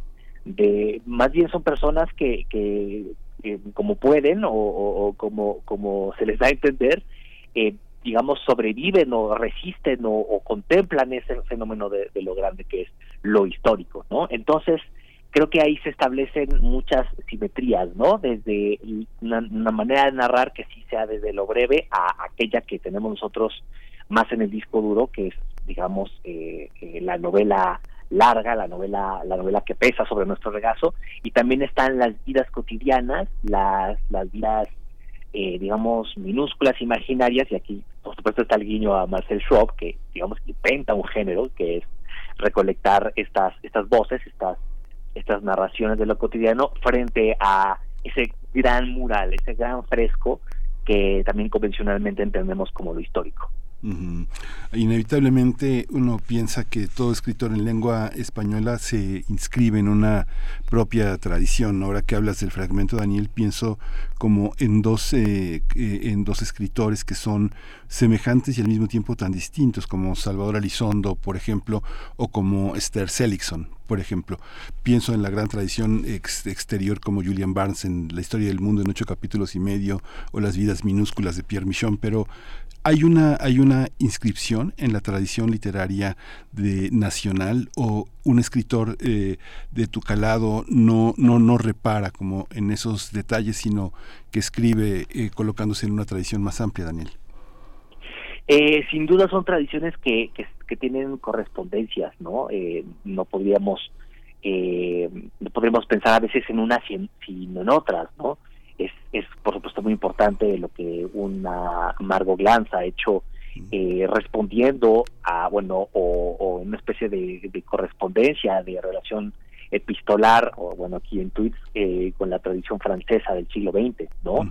O que lo podríamos pensar, eh, por ejemplo, en, en los grandes autores polacos, sin dejar de localizarlos en, en la traducción y, y también la, la, misma factura, la labor de un Sergio Pitol, ¿no? Cuando está leyendo Las Puertas del Paraíso, ¿no? Que, también es esta concatenación eh, eh, realizada de una manera muy distinta, eh, quizá, no sé, del otro lado, en la otra ribera de, de, vida de un murmurador, pero que está enlazando estas vidas de estos personajes que vienen del pueblo, personajes anónimos, eh, en un tumulto de voces, que, pero que de todos modos están haciendo este acopio de, de, esas historias menores, muy entre comillas, ¿no? Eh, este, eh, tenemos una tradición de, del este de Europa y está también en el siglo XX. Digamos que, que claro, por supuesto, uno, uno como escritor, por supuesto también es, es un lector y reproduce como puede esas, esas lecturas ¿no? En una, en una relación eh, interesante, una relación con muchos ángulos con, con aquello leído y con, con esas tradiciones. Pero al final, claro que sí, siempre hay un momento eh, de la inconsciencia en la creación, ¿no? Donde, donde estamos un poco caminando, caminando a tientas. Sí, Daniel, ¿qué, dentro, dentro, bueno, es que si uno empieza a pensar y a encontrar autores que, que acuden al, relato breve de distintas maneras. Aquí le das voz a los murmuradores, eh, hay otros que, que, que, se dan voz a sí mismos eh, o que, o que mm, pienso en estos relatos cortos, estaba pensando también en, en Chimal, por ejemplo, este libro el ay cómo se llama el del viaje el viajero en el tiempo el, viajero del tiempo se llama el viajero del tiempo también reciente no que es una colección igual de viñetas pero de un de un libro que se hizo en, en Twitter no cuando todavía era Twitter. Un libro que se hizo en Twitter con distintas motivaciones como suele ser Twitter en nuestro uso de una plataforma como esa o de lo que fue Twitter. Pero bueno eh, más bien ubicándonos en tu propia obra qué qué lugar ocupa vida de un muro murmurador. Eh, venimos de la gran broma de Babel publicada por Periférica, eh, Periféricas, Ediciones Periféricas, ¿Qué, ¿Qué, lugar ocupa? ¿Cómo, ¿Cómo dialoga con lo que hay eh, en el pasado de, tu propia obra? sí, claro. en el caso de mm, esa novela publicada el año pasado, La Gran Broma de Babel, también hay un, eh, personajes que hablan desde la primera persona y también son personajes que eh, desde lo cotidiano, desde vidas casi anónimas, se enfrentan a grandes acontecimientos. Eh, en ese caso, dentro de los siglos XI, XII, dentro de las experiencias de, las herejías, de ese, esa fase de lo que hoy conocemos como el medievo. Em, creo que eh, concatenando sí eh, eh, textos pasados eh, yo mismo ahora también en esta reflexión, después de que ya está el libro en manos de uno, ya, ya es un objeto, digamos, independiente de uno, por así decirlo, entre comillas, eh, veo eh, en mí mismo un interés que he continuado desarrollando de un estilo de escribir, digamos, multisensorial. Creo que eso es un, un cuidado o, o una, digamos, una urgencia para mí que, que veo cada vez más más acendrada, que es eh, no solamente escribir desde eh, la visualidad, eh, bueno, ya es un lugar común decir que, digamos que somos somos criaturas de este siglo, que, que asimilamos, todo por la vista y que describimos aquello que vemos por los ojos, sino también intentar escribir desde los otros sentidos, ¿no? Que también haya una serie de rasgos, de, de minucias en, en, en estos mundos creados que tengan que ver mucho con lo sonoro, ¿no? Cómo se escuchan las cosas, en la caída de las cosas, que también haya mucho de lo palpable, ¿no? Es de cómo se sienten las ropas, cómo, cómo, cómo se, experimenta los cuerpos en los diferentes climas, ¿no? En el caso de, un libro que tiene tantos escenarios como Vida de un murmurador, a qué gustan las cosas, etcétera.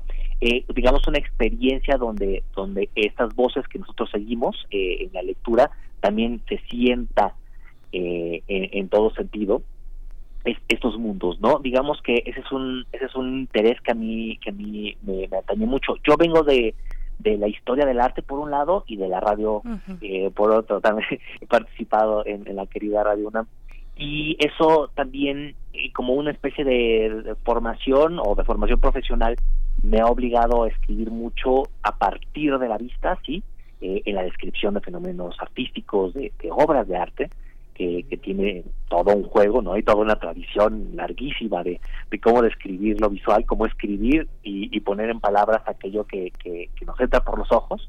Y también en la escritura para radio también obliga a una sonoridad. Toda escritura debería, debería estar atenta a la sonoridad que produce, aunque no se lea en voz alta, ¿cierto?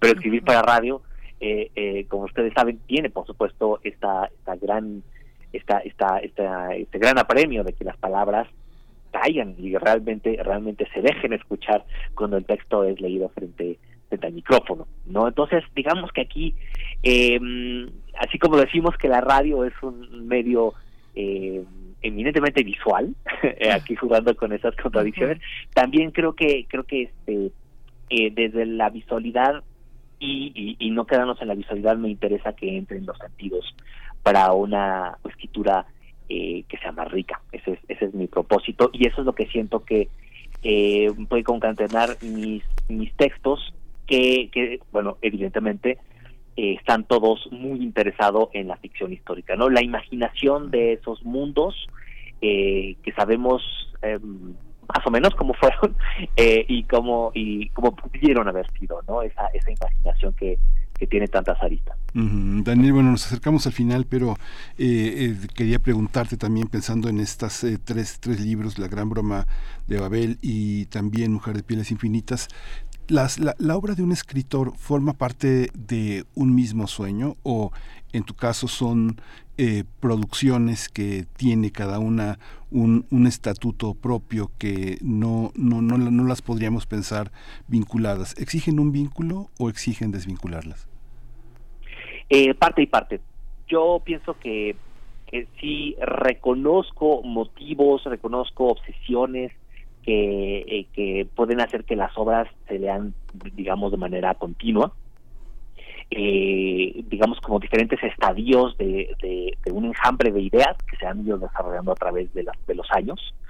Pero por supuesto, ya viendo, insisto, eh, el libro ya publicado, ya disponible, eh, ya en manos de, de otros y otras, siento que, que, que, tiene una vida distinta, que cada uno de esos estadios eh, tuvo diferentes exigencias y que, y que ha producido cosas cosas distintas, ¿no? Es ese momento de, extrañamiento de, quien escribe, de quien hace una obra y que de repente ya, ya tiene una vida propia, ¿no? Digamos que, que sí, eh, escritas eh, de manera un poco a veces paralela o editadas, por supuesto, Vida de un murmurador, de la que hablamos hoy, a La Gran Forma de Babel, de todos modos ya veo cosas muy distintas, ¿no?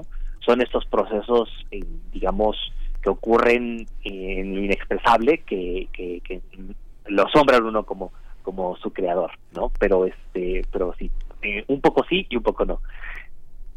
Sí, Daniel, eh, bueno, pues eh, enhorabuena, eh, que tenga muy buenos caminos este libro, este conjunto, esta colección, este collage también de relatos, de viñetas, de ráfagas. Qué, qué, qué, interesante y que, y que a gusto también su lectura, Daniel. por último, bueno, te, te, te vas a presentar para inicios del año, vas, ¿dónde podemos seguirte? ¿Vas a tener alguna presentación? Tuviste breve hace unos días, también estuviste en Coyoacán. Eh, cuéntanos. Claro que sí. Eh, vendrá una presentación en los primeros meses del año. Eh, todavía no tenemos una fecha fija, pero pero me encantará eh, comunicarme con ustedes para, para invitarlos cuando cuando la, tengamos. Eh, el libro se puede encontrar en la tienda virtual de la editorial Libros Ampliados, que es su casa. Ahí se puede comprar el libro eh, en, físico, por así decirlo, como, como lo decimos en papel. También este recientemente, recientísimamente, se dejaron ejemplares en la librería El Desastre, que también está en la mm. Colonia del Valle, como Radio UNAM. Ahí también lo pueden ir a adquirir. Y yo me encuentro en Twitter como Dani Escoto y en Instagram como Escoto Dani. Muy bien.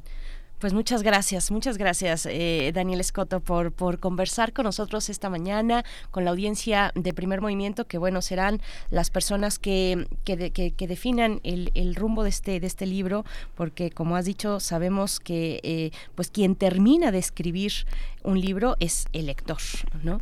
Eh, muchas gracias, Daniel. Se nos fue, se nos fue, se nos cortó. Pero bueno, nos alcanzamos a despedir de él. Eh, Daniel Escoto, doctor en comunicación, especializado en radio, locutor, guionista, narrador, escritor, vida de un murmurador de libros sampleados. Ahí lo vamos a encontrar en la em, página electrónica de libros ampliados precisamente. Sí, y vamos a hacer una pausa musical, vamos a escuchar una complacencia para Alfonso de Alba Arcos de With Some Snow de la Transiberian Orchestra. Música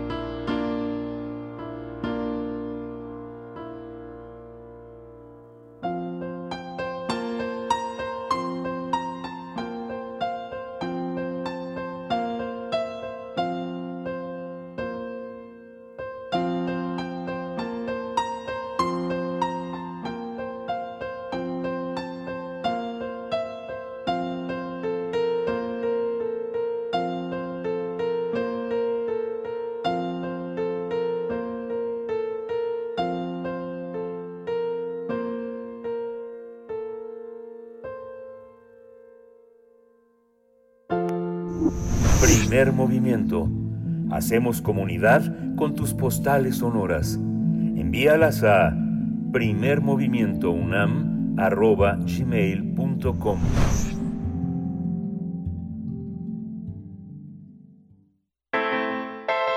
Nota Internacional La ciudad de Belén se ubica en el centro de Cisjordania, en la actual Palestina. Va a tener una Navidad sin las luces festivas ni el habitual árbol que se eleva sobre la plaza del pesebre, y es que las autoridades de Belén han tenido la idea de suspender las celebraciones por la guerra entre Israel y Hamas. La cancelación de las fiestas navideñas es que suelen atraer a miles de visitantes, de peregrinos, también será un duro golpe para la economía de la ciudad dependiente del turismo. La realidad es que se vive un momento de inmenso sufrimiento de los palestinos en la franja de Gaza. Se estima que al menos 18.000 palestinos han muerto y más de 50.000 han resultado heridos tras la ofensiva aérea y terrestre de Israel contra los gobernantes de Hamas en Gaza, mientras que alrededor del 85% de los 2.3 millones de residentes de ese territorio han sido desplazados. Recordemos que la guerra se desencadenó tras el ataque de Hamas el pasado 7 de octubre contra el sur de Israel en el que los combatientes mataron a unas 1.200 personas, la mayoría civiles, y tomaron más de 240 rehenes. Desde entonces el acceso a Belén y a otras ciudades palestinas de Cisjordania ocupadas por Israel ha sido difícil y se observan largas filas de automovilistas esperando para pasar los controles militares. Las restricciones también han impedido a muchos palestinos salir del territorio para trabajar en Israel pues vamos a conversar, vamos a tener una charla eh, pues a este cierre del año 2023 sobre la ofensiva militar de Israel contra Gaza y eh, bueno, en este contexto de celebraciones de Navidad precisamente en esa región del mundo. Nos acompaña el doctor Gilberto Conde, él es profesor investigador del Centro de Estudios de Asia y África en el Colegio de México, especialista en política del medio ambiente, mm, perdón, del Medio Oriente, disculpen ustedes, doctor Gilberto Conde, ya le estoy cambiando la especialidad, disculpe usted eh, que qué gusto eh, saludarle hacia el cierre de año, lamentablemente con pues con la persistencia de un conflicto como este. Doctor Conde, buenos días. Buenos días, Berenice. Buenos días, Miguel Ángel. Un gusto estar de nuevo con ustedes. Un fin de año, una Navidad súper triste para, yo creo que para, para el mundo eh, y por supuesto particularmente para los, los palestinos y, la gente en Gaza y en Cisjordania. Eh, ya decían ustedes varias cosas. Estaba escuchando a, un, un padre, un sacerdote eh, católico eh, expresarse sobre lo que está sucediendo y sobre el significado de la de la Navidad y precisamente decía que que es pues es terrible, ¿no? Como como justamente lo que estamos viendo eh, nos hace pensar que si eh, Jesús naciera en este año, nacería, eh, nacería palestino, nacería en, en Gaza, este, porque justamente no hay a dónde, se trata hay 50 mil mujeres embarazadas en Gaza actualmente, eh, no hay hospitales prácticamente, eh, eh, quedan muy pocos, han sido bombardeados por Israel, han sido tomados por las fuerzas de ocupación israelíes, este y, y, no hay casi servicios de, de obstetricia para para partos este los bebés están naciendo en las condiciones en las que pueden, ¿no? Ya ni pesebres es muchas veces en medio de, de, de, las de los escombros ocasionados por los bombardeos israelíes. Y es, es una imagen súper fuerte, me pareció, ¿no? al grado de que en, en la ciudad de Belén los pesebres ahora este, muestran al niño Jesús entre entre escombros eh, justamente no este y, y sí eh, las otras estadísticas del día son son desgarradoras. Eh, estamos hablando de que uno de cada cuatro gazatíes más de medio millón de personas están sufriendo un estado agudo de hambruna no no no hambre hambruna realmente este en un sentido muy muy fuerte no entonces estamos hablando que va cerca de 600 mil personas más de bastante más de, de medio millón de personas están padeciendo de hambruna severa lo cual es mucho más que el total de las personas que sufren hambruna en el mundo actualmente, de acuerdo con la Organización de Naciones Unidas para, para la Alimentación, eh, entonces el programa de alimentación de la ONU. Es pues una, una situación realmente eh, desgarradora y una Navidad tristísima. Y bueno, puedo seguir, pero eh, Adelante ustedes. Sí, hay una, hay una idea simbólica que cobija también el sentido de la Navidad visto hacia Occidente. Digamos que eh, la Navidad vista desde los territorios palestinos o desde el mundo árabe es totalmente distinta. ¿Por qué, por qué pensar en, este, en, eh, en, en, Belém como el escenario también de la, de la natividad? ¿Es tomar partido, es ponerse de, un, de un lado de la, de la guerra, este, eh, doctor? El problema es, a ver, eh, me parece a mí que eh, ahorita ya no es cuestión de, de tomar partido, sino una cuestión de reconocer la gravísima catástrofe humanitaria ante la que nos encontramos, ¿no? Entonces, eh, realmente reconocer esa gravísima catástrofe eh, eh, y observar lo que está ocurriendo en el terreno, yo creo que nos lleva a darnos cuenta de que, número uno, eh, el 1% de la población de Gaza ha sido, ha muerto bajo los bombardeos de Israel. 1%, es decir, eh, es, es, enorme. O sea, si, si comparamos cifras con con cualquier territorio, con cualquier país, este, pues es, es realmente alucinante. Y si hablamos de que hay más de 50 mil eh, heridos que no tienen acceso a salud pública, que no tienen acceso ni privada, o sea, realmente no tienen acceso a medicinas, ni a, ni a, analgésicos, ni, ni a nada, o sea, estamos hablando del dos y medio por ciento, por encima de ese uno y medio por ciento, de ese uno por ciento, dos y medio por ciento de la población que está herida y en un contexto en el que Israel ha bloqueado, ha destruido la gran mayoría de los hospitales. Eso no es, o sea, no hay partido que tomar, simplemente es reconocer una catástrofe humanitaria uh, de dimensiones ya lo decíamos, ¿verdad, Berenice? Este, ya, ya nos, ya no alcanza las palabras, ¿no? Eh, pero apocalípticas, ¿no? Y es, eh, y, y cuando eso lo sumamos a más de medio millón de personas sobre un total de dos y fracción, eh, o sea, la cuarta parte, en estado de hambruna severa, pues es, es no hay partido que tomar, ¿no? Yo creo que aquí lo único que hay que reconocer es que esto no debería poder permitirse que siguiera, tendría que aplicarse un, alto al fuego inmediato. Eh, tiene Naciones Unidas toda la semana, el Consejo de Seguridad de la ONU, desde el primer día de esta semana, desde el lunes, se propuso una una, una moción para que se aplicara un cese al fuego. Estados Unidos pidió que se diluyera el lenguaje, que se moderara, entre comillas, el, el, lenguaje. Entonces se cambió el vocabulario, se propuso que fuera una suspensión de, de, de hostilidades, lo cual, ¿qué significa suspensión de hostilidades?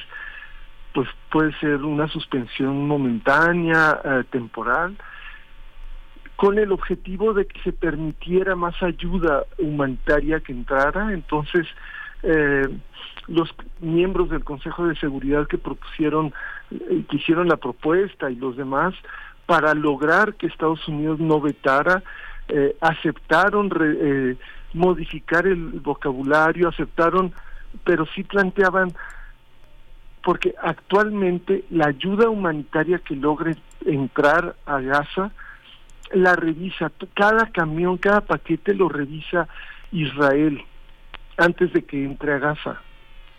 Eh, supuestamente para garantizar que no entren armas, no sé, una serie de cosas, ¿no? De, limitaciones que imponen ellos. Entonces, lo que se está proponiendo es que sea Naciones Unidas y no Israel quien verifique, quién filtre, quién inspeccione los camiones de ayuda humanitaria para acelerar un poco el proceso, porque obviamente si hacen todas esas destrucciones, también están haciendo mucho más lento el proceso de entrada de ayuda humanitaria mediante inspecciones absurdamente lentas. Y Estados Unidos se ha opuesto a esta medida y han estado posponiendo la votación del eh, del Consejo de Seguridad toda la semana. Toda la semana, de lunes a martes, de martes a miércoles, de miércoles a jueves. Ya estamos a viernes y todavía no se vota. A ver si se vota hoy. Todavía tenemos, digamos, esperanza en que se vote hoy. Pero por favor, o sea, y, y luego Estados Unidos dice, no, pero ¿cómo lo va a hacer Naciones Unidas? Tendría que hacerlo, este, tiene que hacerlo Israel en la inspección. Pero perdón, Estados Unidos ha exigido que en otros casos, en Ucrania, en Siria, en cualquier eh, número de casos, sea Naciones Unidas quien inspeccione la ayuda humanitaria que entra, pero en este caso no, entonces es completamente absurdo, ¿no? O sea, ¿cómo, cómo no tenemos reglas claras la misma para todo el mundo? E, es, es una cosa realmente alucinante. Y creo yo que nuevamente, pues no es una cuestión ya eh, a estas alturas de tomar partidos, este, sino simplemente de, de humanidad, ¿no? Este, y, y, qué tipo de, de, celebración va a tener el señor Biden el, el, día 24, no, no lo entiendo, ¿no? O sea, pero bueno, supongo que esa gente sí tiene mucho estómago y mucha coraza alrededor para eh, hacer lo que sea independientemente de sus propias acciones. Sí. Sí, doctor, y bueno, con esta, con esta imagen del pesebre de la Iglesia Evangélica Luterana eh, de la Natividad en Belén que, que le ha dado la vuelta al mundo, un pesebre, un, nacimiento eh, con eh, el, niño Jesús envuelto en una, en una cufilla, en, en este eh, en esta en esta tela que cubre que cubre la espalda y a veces también o la cabeza eh, este símbolo eh, palestino y un pesebre con un niño entre entre escombros. Es es bueno es es muy perturbador es muy muy duro una imagen como esta eh, y lo que ha dicho también eh, quien está a cargo de esta iglesia, que es eh, si Jesús naciera hoy, lo haría debajo de los escombros de una casa de Gaza, porque son los niños, las niñas, la infancia, la que ha sufrido todavía más los embates de, de estos ataques, entre 18 mil y 20 mil muertos en general, y la mayoría de ellos son niños y niñas. Doctor, ¿qué, ¿Cuáles son los escenarios? Con eso estamos cerrando el año con esa discusión en Naciones Unidas, eh, eh, con estas imágenes con este esta esta pesadumbre eh, de, de, saber que bueno que las navidades y que un cierre de año se dará en esas condiciones en ese en ese en ese sitio del mundo eh, significativo en estas fiestas.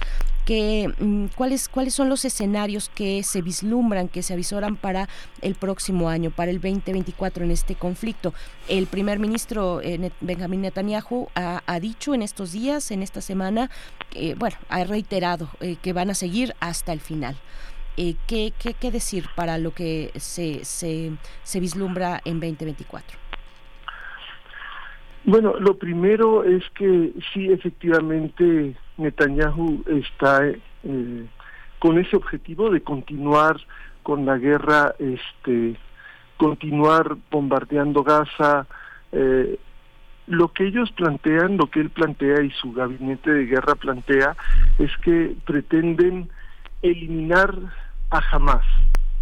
Eliminar a Hamas o por lo menos este dice Estados Unidos, dejarlo fuera de combate, y dice Israel, queremos atrapar a los o, matar a todos los líderes militares de Hamas, recuperar a los eh, a los rehenes o sus cuerpos, porque obviamente que cuando caen las bombas no solo matan, eh, así como no solo matan a militantes de Hamas, eh, y matan a civiles palestinos, también matan a, a rehenes israelíes, de hecho ya ha sucedido que les han disparado directamente y ya se ha sabido, reconocido incluso por Israel.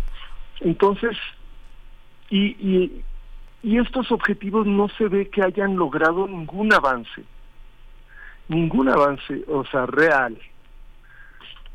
Sí han matado a miembros de Hamas, sin lugar a dudas, sí han recuperado cuerpos de, de rehenes, este, unos pocos realmente se cuentan con los dedos de una mano, pero realmente lograr destruir a Hamas es, es prácticamente imposible. Incluso un historiador israelí eh, muy honesto, muy eh, respetable, muy eh, preciso en sus trabajos, eh, Avish Lein, este, escribió hace unos días que, que jamás es también es una idea, es una idea de resistencia, nos guste o no nos guste, y es y cómo matas a una idea.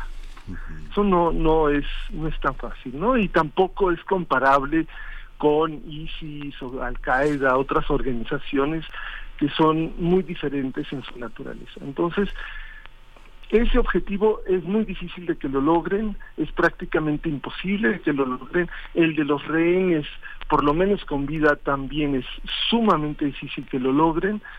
Y por otro lado, Estados Unidos está exigiéndole a Israel, antes decía, antes de que termine 2023, pero ahora están diciendo antes de que termine enero tienen que cambiar eh, de esta estrategia de derruir eh, todo y matar a cualquier persona a una estrategia de ir exclusivamente por los militantes de Hamas. Y pero ¿cómo lo van a lograr si en estas condiciones están eh, teniendo muchísimas bajas en, en muertos y heridos? Los heridos del ejército israelí en Gaza se cuentan por miles este eh, entonces eh, se ve como sumamente complicado incluso ese cambio de estrategia. Ahora, lo otro es que el, el escenario en cuanto a, la posibilidad de, de, extensión de la guerra a nivel regional, pues se, se agrava, ¿no? Se agrava, ya lo estamos viendo en estos días, eh, en la, el día de hoy, porque recordemos que allá sale el sol nueve horas antes que aquí, entonces este ya ha habido los, los enfrentamientos en la frontera entre Israel y Líbano. Se han agudizado tremendamente y eh, cada vez es más difícil de tener esperanza de que no estalle una guerra más can candente de Israel contra Líbano este, en la que muy probablemente Estados Unidos entraría directamente al, al combate en apoyo a Israel. Pues, y bueno, esto, esto tiene implicaciones pues muy graves, ¿no? Porque podría ser una, una extensión de la guerra mucho más regionalmente. Sí, pues doctor Gilberto Conde, muchísimas gracias siempre por su participación, muchas gracias por todo lo que nos eh, legó este 2023 y pues seguiremos en esta perspectiva el análisis de una de una guerra que nos involucra a todo, a todo, a todo el orbe y muchas gracias por esta, por este y le deseamos las, las mejores fiestas para usted con todo y este gran duelo que nos baña a todos. Muchas gracias Gilberto. Muchísimas gracias, Miguel Ángel, y, y, también a ti, Berenice. Este, lo mismo, les deseo lo mismo de, de todo corazón. Que estén muy bien. Gracias. Hasta el próximo año, doctor Gilberto Conde. Muchas gracias por esta participación, la de hoy, la de siempre en este, en este espacio. Nosotros nos despedimos de Radio Nicolaita con algunos mensajes de la audiencia, por supuesto, a Radio Nicolaita, a nuestros queridos radioescuchas desde Radio Nicolaita y a todo el equipo que hace parte de esa radiodifusora también. Eh, les deseamos lo mejor, lo mejor para este cierre de año, que podamos encontrarnos en 2024 con las fuerzas renovadas. Estaremos, eh, como ya saben, tal vez algunos han escuchado, ya lo hemos repetido, las próximas dos semanas el eh, equipo de primer movimiento nos vamos eh, a descansar, nos vamos de vacaciones dos semanas, volvemos el 8 de enero. Mientras tanto se van se quedan aquí eh, materiales que hemos eh, tenido a lo largo de este de este semestre, particularmente aquí en Primer Movimiento, la repetición de varias de, charlas, de recomendaciones literarias, de una serie de contenidos que hemos ofrecido a ustedes aquí durante el último semestre, este semestre que está por por terminar. Así es que con eso les vamos a dejar las siguientes dos semanas. Volvemos en vivo el 8 de enero, deseando que ustedes también quieran sintonizar estas frecuencias, el 104.3 de la frecuencia modulada, el 96.1 eh, de FM para Ciudad de México. Así es que les deseamos lo mejor. Vamos a ir con música, una complacencia para el cierre para despedir esta segunda hora. Volvemos después del corte, pero lo que vamos a escuchar ahora nos pide, es una, una petición de Armando Cruz a cargo de Mercedes Sosa, Reyes Magos. Bueno, ya nos estamos adelantando a la rosca de Reyes y todavía no nos comemos los romeritos, Armando, pero te acompañamos en ese ánimo. Bueno, pues ahora que estamos con estas imágenes, pues sí, este, estos pesebres entre, entre, entre los escombros, pues qué, qué difícil se hace eh, mm, compartir y festejar o bueno, hacer lo que cada quien en su familia eh, eh, tenga la tradición de hacer, pero vamos, vamos a ir con música. Después, después vamos al corte y volvemos.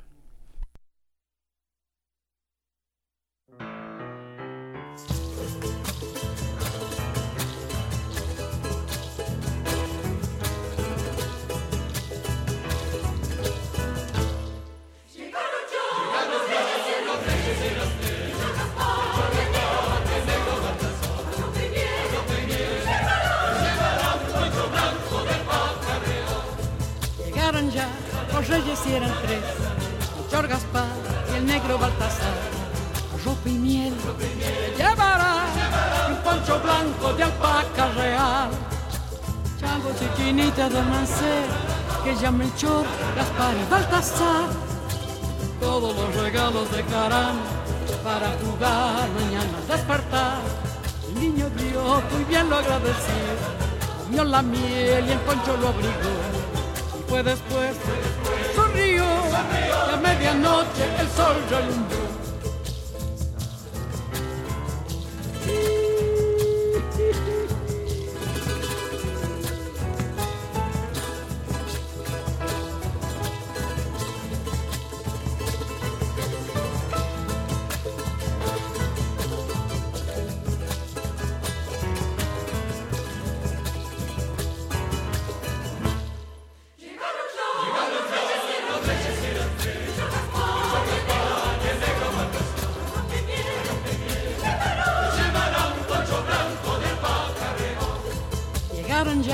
Los reyes eran tres, Flor Gaspar y el negro Baltasar. A ropa y miel que llevará un poncho blanco de alpaca real. Django Chichinita Don Marcel, que ya Melchor, Gaspar y Baltasar. Todos los regalos dejarán para jugar mañana al despertar. El niño Dios muy bien lo agradeció, comió la miel y el poncho lo abrigó fue después sonrió, a medianoche el sol relumbró.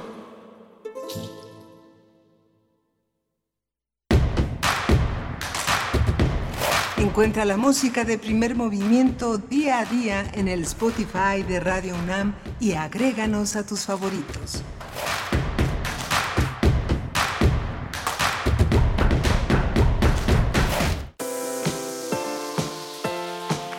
La revista Cómo ves de divulgación de la ciencia celebra con sus lectores de ayer y de hoy sus primeros 25 años. 25 años. Hemos preparado las charlas Cómo ves, una conversación mensual entre tú y nuestros autores. Ven a la exposición de las 25 portadas más emblemáticas y en diciembre no te pierdas nuestro número especial. En Cómo ves, hay material para todos los curiosos. Mi INE es mucho más que una credencial. Con mi INE participo, alzo la voz y decido con libertad sobre lo que quiero para mí, para mis amigas, para mis amigos, para mi familia.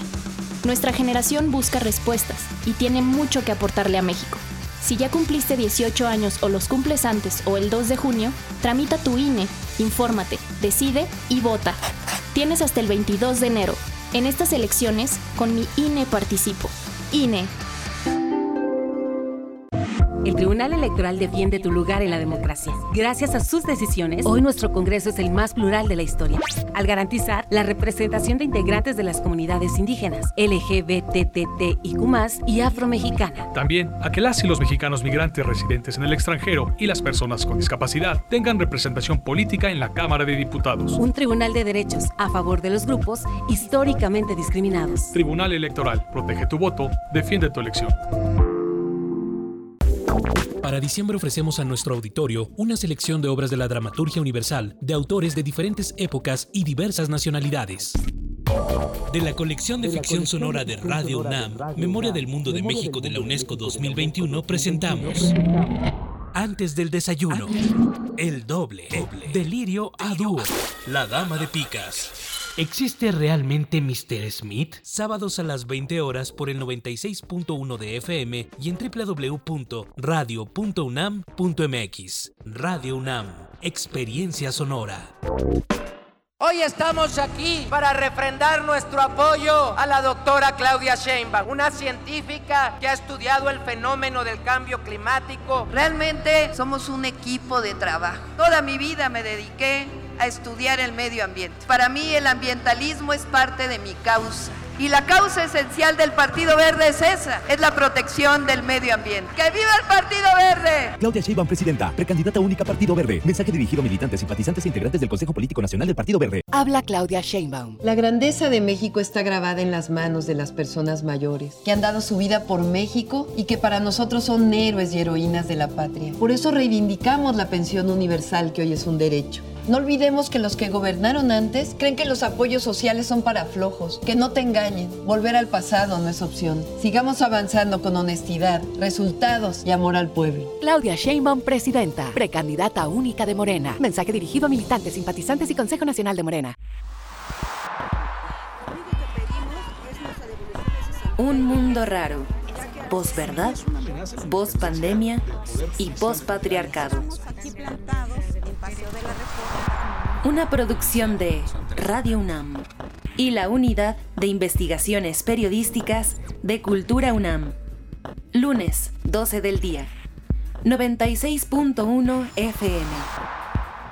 Experiencia sonora. Habla Xochil Gálvez. Feliz Navidad. Quiero mandarles un abrazo enorme a todos. A los que hoy me quieren y a los que no me conocen todavía también. A pesar de los tiempos tan difíciles que vivimos, les deseo de todo corazón que nuestras casas se llenen de alegría, que en las mesas no falte comida y que sus corazones latan de felicidad. Celebremos que el año que viene viene lo mejor. Xochil, fuerte como tú.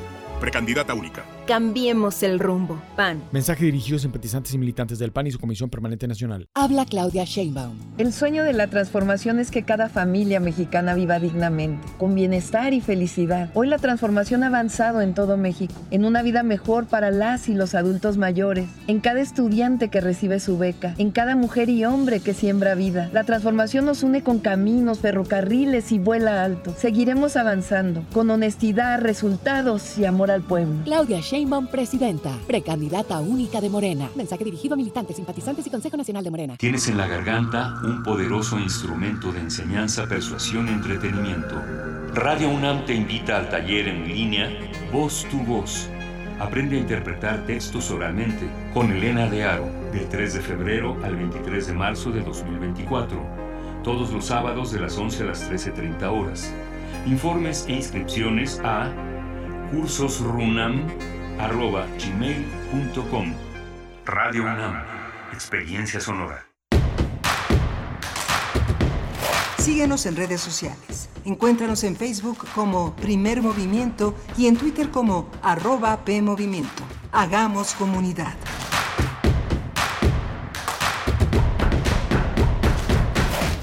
Buenos días, estamos de vuelta, 9 con 5 minutos hora del centro del país en este viernes 22 de diciembre y estamos con ustedes en vivo, 96.1 en la frecuencia modulada, 860 de amplitud modulada también en las redes. Tamara Quiroz está atenta a sus comentarios, a sus complacencias, a sus mensajes también de, de cierre de año, de felicitaciones para todo el equipo de primer movimiento. Muchas gracias, son ustedes muy generosos, una audiencia generosa y que está ahí al pie del cañón, a pesar de que muchos ya se encuentran de vacaciones.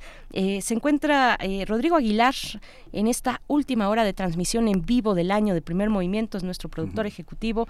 Andrés Ramírez también, ah, también aquí en la primera línea de esta producción en la operación técnica de la consola y Miguel Ángel Quemain en la conducción. Buen día, Miguel Ángel. Hola Berenice, buen día para todos los radioescuchas en este día de viernes que justamente ya marca el inicio de una serie de programas grabados que ha seleccionado la producción. Acompáñenos, comenten cómo, cómo los escuchan, es una, es una reconsideración de lo que pasa todos los días en vivo y que eh, grabados tienen otra, otra lectura y que formarán parte también de este podcast. Vamos a tener una una serie de, de, notas alrededor de esta última hora. Vamos a escuchar eh, justamente una, una de las músicas más interesantes de los últimos, de los últimos años, que es eh, Laura Deita, que es actriz, cantante. Ella es una promotora de la igualdad, es una, una mujer que ha estado en el ámbito escénico durante muchos años, es una, una trabajadora, una trabajadora del cabaret muy, muy importante y bueno, también hace, ha sido muy reconocida por la música y la letra de los monólogos de Miss Vagina, muy, muy, una obra muy, muy interesante para muchas personas. Y la posada Pum Cumbia con las luz y fuerza en el vicio es uno de los temas que tenemos para el final del, de este programa. Sí, no, no se lo pierdan. En unos momentos más, también habrá regalitos, así es que con paciencia quien esté atenta, atento a esta emisión eh, podrá llevarse algunos regalitos. Todavía falta para anunciarlos. Les agradecemos eh, sus comentarios en redes sociales. Bueno, hoy además tendremos también, como cada viernes, la Participación de Vero Ortiz, Verónica Ortiz, nuestra querida amiga, colega periodista, escritora, desde el Fondo de Cultura Económica nos hará una petición, una, perdón, una recomendación literaria, pues si ustedes están buscando qué leer para este cierre de año o para iniciar bien el 2024, quédense, quédense a esta recomendación del Fondo de Cultura Económica. Saludos Andrés Mar que nos dice a todo el equipo que hace posible este programa, gracias por llegar hasta el final. Felices fiestas a todos ustedes un abrazo afectuoso, descansen y carguen pila para el regreso. Nos vemos el 8 de enero del 2024. Gracias Andrea, gracias por estas, por estas palabras para el equipo. Alfonso de Alba Arcos dice, si Jesús naciera hoy, nacería palestino, no precisamente en Gaza, creo, pero sí judío palestino. Eh, eh, bueno, pues eh, sí, esto, esto pues que, que, ha, que ha dado la vuelta al mundo, lo hemos repetido aquí también, lo que son declaraciones que hizo precisamente el, quien se encuentra encuentra a la cabeza de la Iglesia Evangélica Luterana de la Natividad en Belén, que puso de esta manera, dispuso de esta manera el pesebre, el nacimiento, eh, con, con, un niño Jesús envuelto en una cufilla blanco y negro, con los colores también de Gaza, con el verde, con el rojo, eh, y, e hizo esas declaraciones. Si Jesús naciera hoy, lo haría debajo de los escombros de una casa en Gaza. Em, gracias. Franz Café también nos dice, no es guerra, es genocidio. Mm, Julio L. Hernández dice, muchas gracias por un año más. Primer movimiento, mm, Miguel Ángel Berenice. Gracias a la pandilla Radio Escucha por continuar. Fuerte abrazo para todos y si se puede, ah, bueno, pues nos está pidiendo una complacencia. Hay una fila, pero muchas gracias, Julio. Em, también, eh, bueno, pues sí, Anuk, ya tomamos nota de tu complacencia. Rosario Durán dice que tengan felices, muy felices fiestas. Los escuchamos el 2024. Ya viene Navidad, nos dice Rosario. Saludos para ti.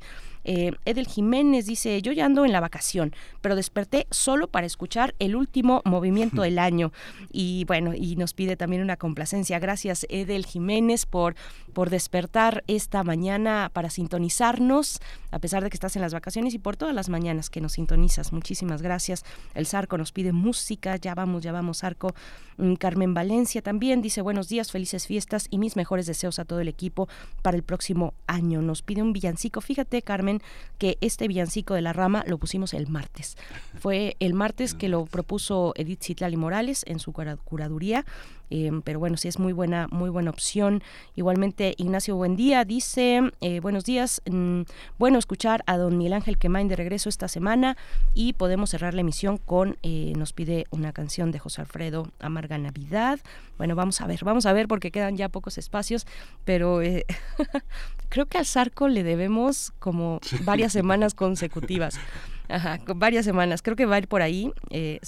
Sarco, hazte presente y dinos qué es lo que quieres escuchar porque no fue muy claro en esta hora. Está Xochitl Arellano, ya lo voy a pronunciar bien. Xochitl dice buenos días queridos Berenice Miguel Ángel equipo, les he escuchado también acá en casita en la Gran Tenochtitlán. Dice les deseo una Navidad de profundo aliento de paz y que llegue el año nuevo si se puede una canción nos pide por acá también Xochitl Arellano que vino a visitarnos la semana pasada vino aquí a, a Radio UNAM eh, Xochitl desde California se lanzó eh, para estas fiestas y, e hizo un espacio en su agenda que agradecemos mucho, Xochitl, eh, de eh, haberte saludado, que tuvieras el tiempo, la disposición de, de venir a saludar a, a toda esta a este equipo mm, radiofónico. Y bueno, pues ya nos, nos vamos con la poesía necesaria. Miguel Ángel, si estás listo, Sí, listo. o si quieres agregar algo más. No, interesante lo del comentario de Gilberto Conde de la, de la cuestión cristiana, la,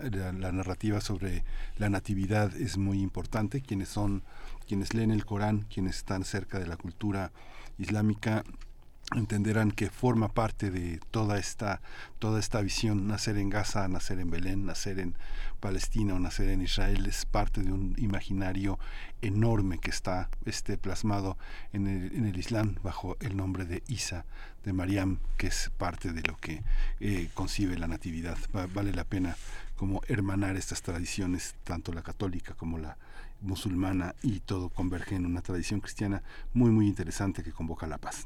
Sí, antes de este de estos eventos, antes del 7 de octubre, eh, pues vimos, eh, bueno, supimos, sabemos eh, que los eh, barrios, sobre todo en Cisjordania, en el West Bank, como le llaman en inglés, en Cisjordania, pues barrios donde conviven palestinos, bueno, pa- palestinos musulmanes, donde conviven católicos también, cristianos, incluso judíos, o en mismo Israel, donde también hay pues una diversidad de, de- de- religiones, de creencias, conviven, hay barrios donde se convivió en paz. Ahora las cosas se han puesto muy tensas en esta idea de tomar partido también, muchos que incluso antes abogaban por una liberación de Gaza, siendo, siendo judíos, pues, siendo, perdón, israelíes.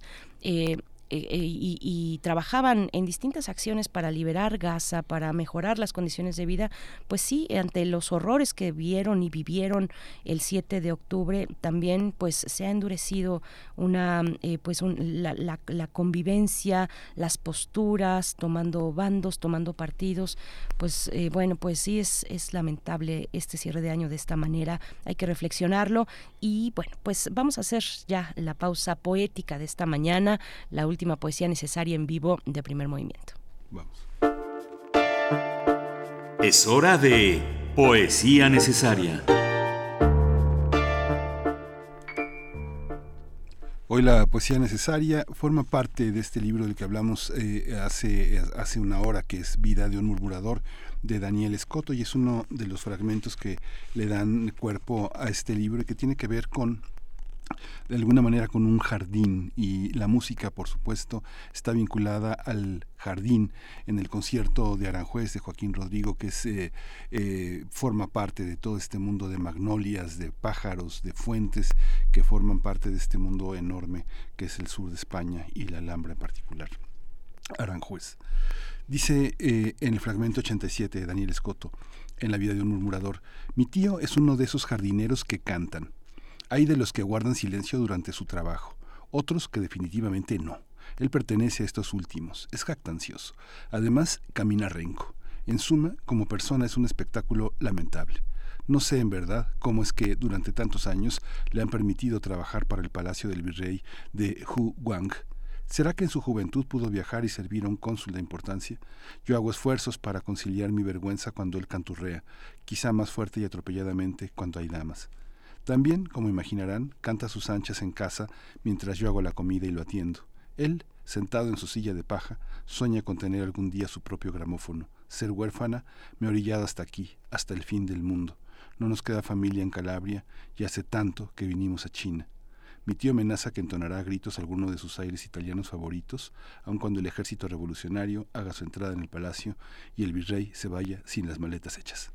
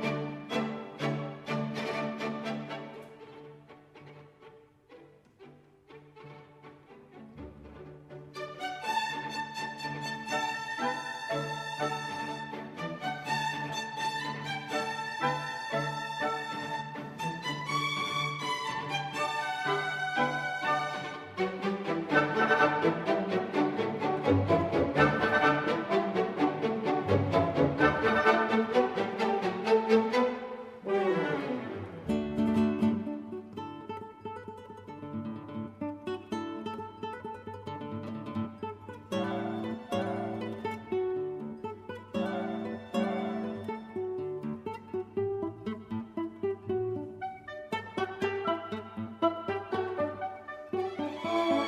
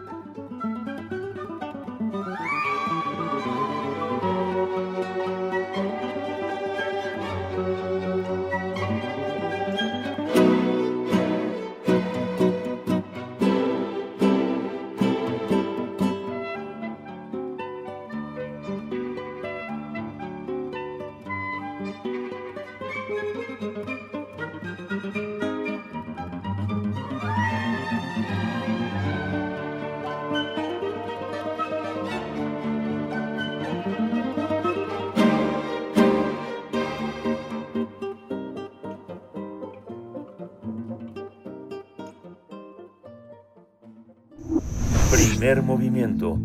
Hacemos comunidad con tus postales sonoras. Envíalas a primermovimientounam.gmail.com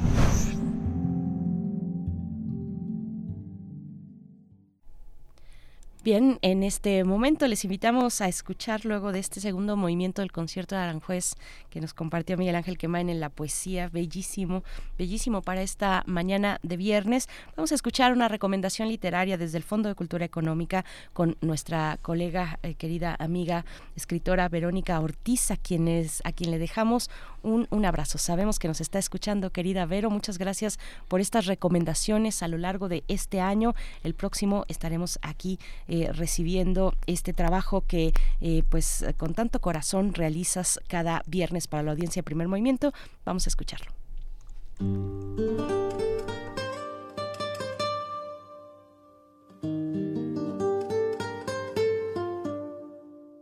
Como siempre es un gusto saludarles a ustedes que siguen y escuchan primer movimiento y desde luego al querido equipo que lo hace posible.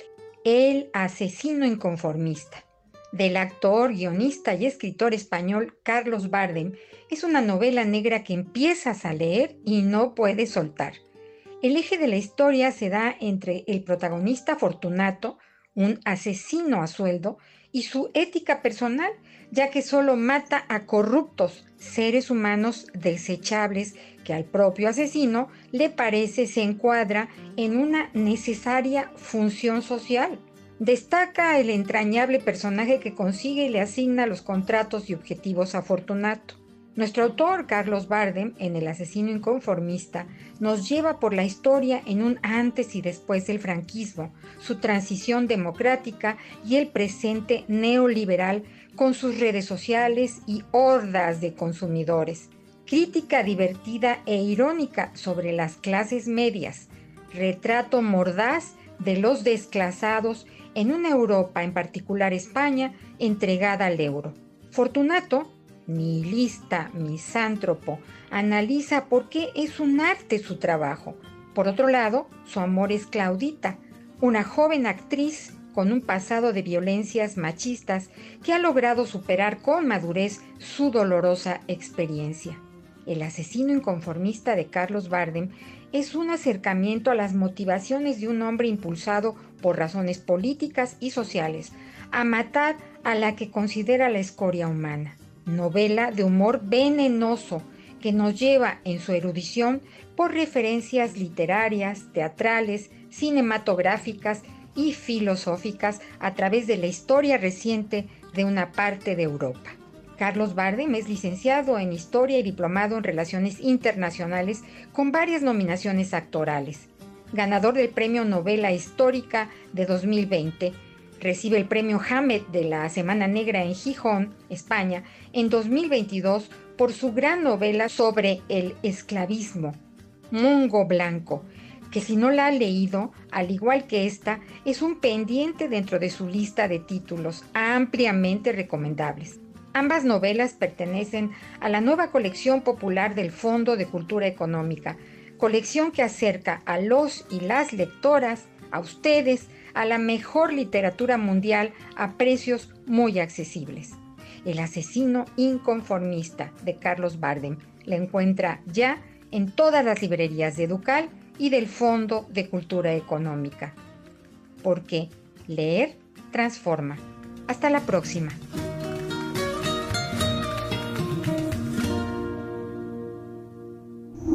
Primer movimiento. Hacemos comunidad con tus postales sonoras. Envíalas a primermovimientounam.gmail.com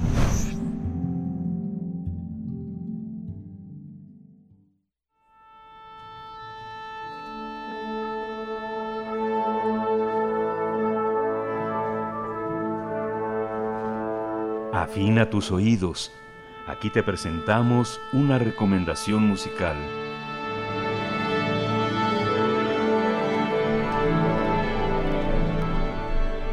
Con la llegada de la Navidad y las posadas, regresan Las Luz y Fuerza para ofrecer un concierto en el Teatro Bar El Vicio a propósito de las fiestas decembrinas y celebrar nueve años ya de trayectoria. La banda fue fundada en 2014 y está conformada por Laura de Ita en la voz y letras, Marina de Ita en acordeón y teclados, Oceana Castañeda en flauta y trombón. Para esta ocasión, Las Luz y Fuerza estarán acompañadas por los músicos Rodrigo Enciso en la batería, Jesús Ochoa en las percusiones y Ricardo García en el bajo. A, su propuesta musical, Las Luz y Fuerza le han denominado Cumbia Disco Cabaret y en 2019, en diciembre de 2018, perdón, presentaron su álbum homónimo.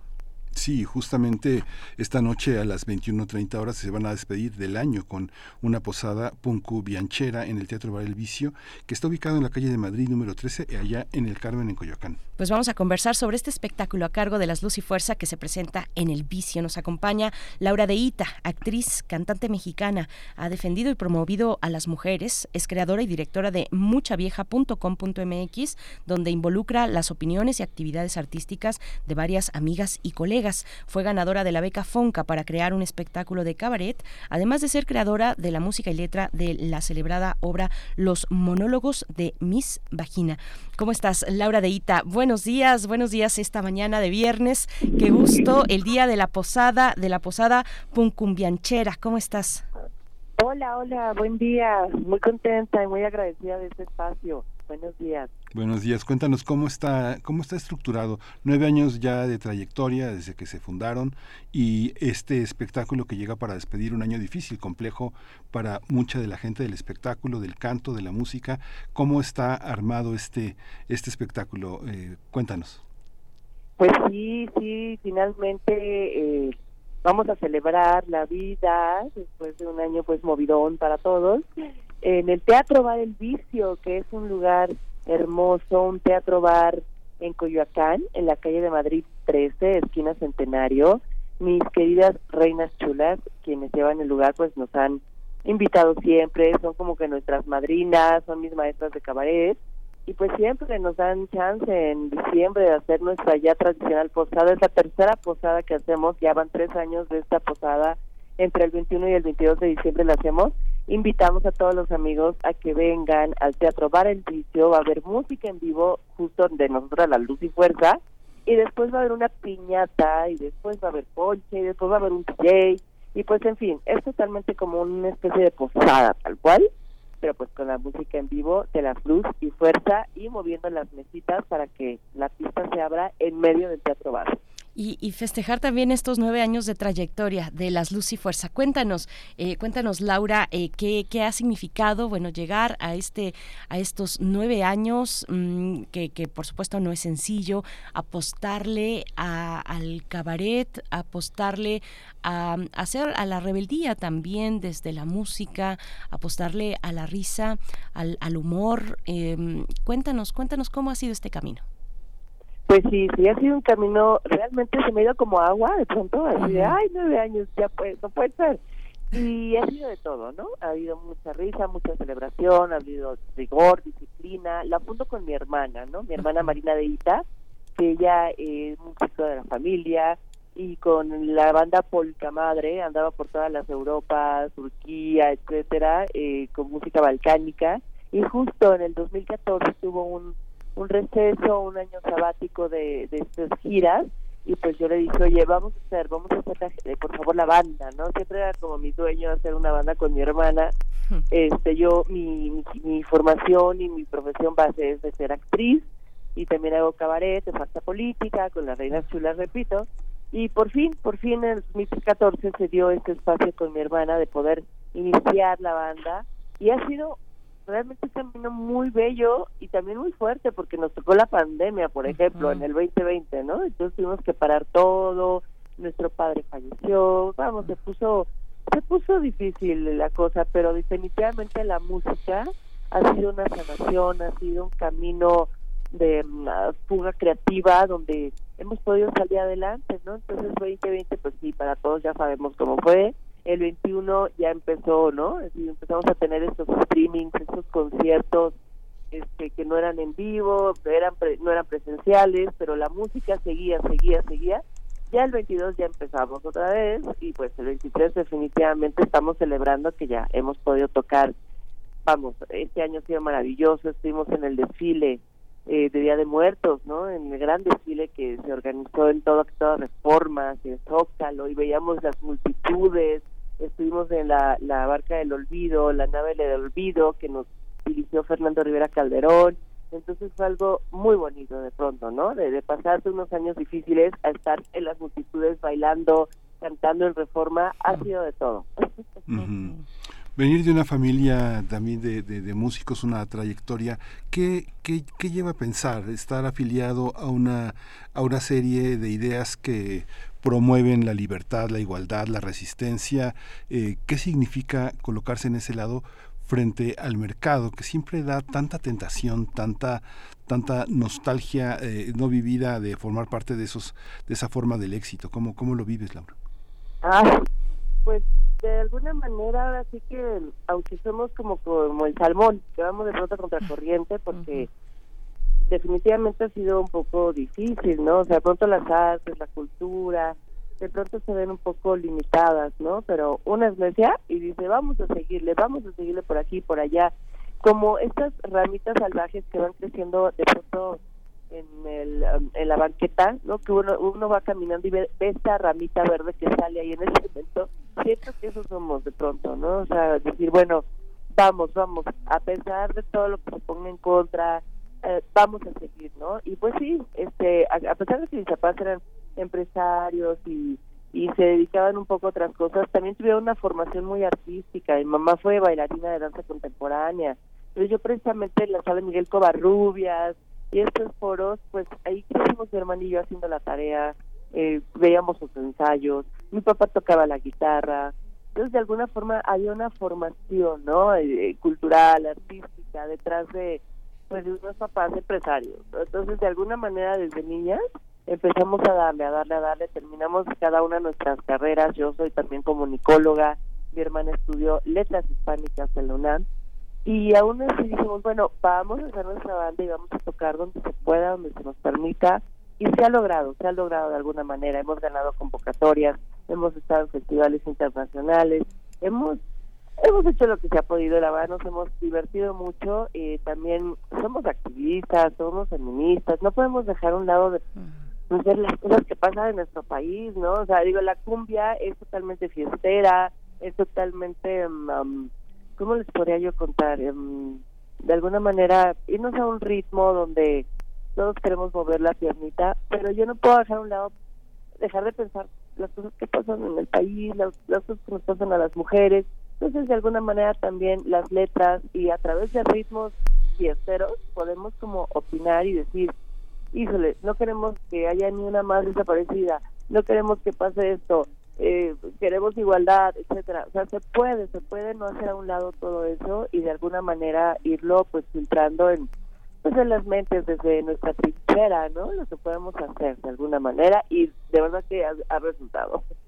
Claro, eh, Laura, sí, este, mover, mover la, la piernita eh, sin que en, en, un ambiente pues de libertad y festivo donde nadie se quiera pasar, ¿no? De listo o de lista, pero eh, cu cuéntanos qué tienen preparado para para esta noche. Una posada punk cumbianchera eh, es lo que ustedes, las Luz y Fuerza, están preparando para esta noche, 21 a 30 horas, eh, 9.30 de la noche en el Teatro Bar El Vicio, hoy viernes, ya víspera navideña eh, y con cumbia y, y esta idea punk cumbianchera y con estos eh, eh, rasgos y elementos también cabareteros. A ver, cuéntanos un poquito, un poquito de lo que de lo que nos podemos esperar para esta noche.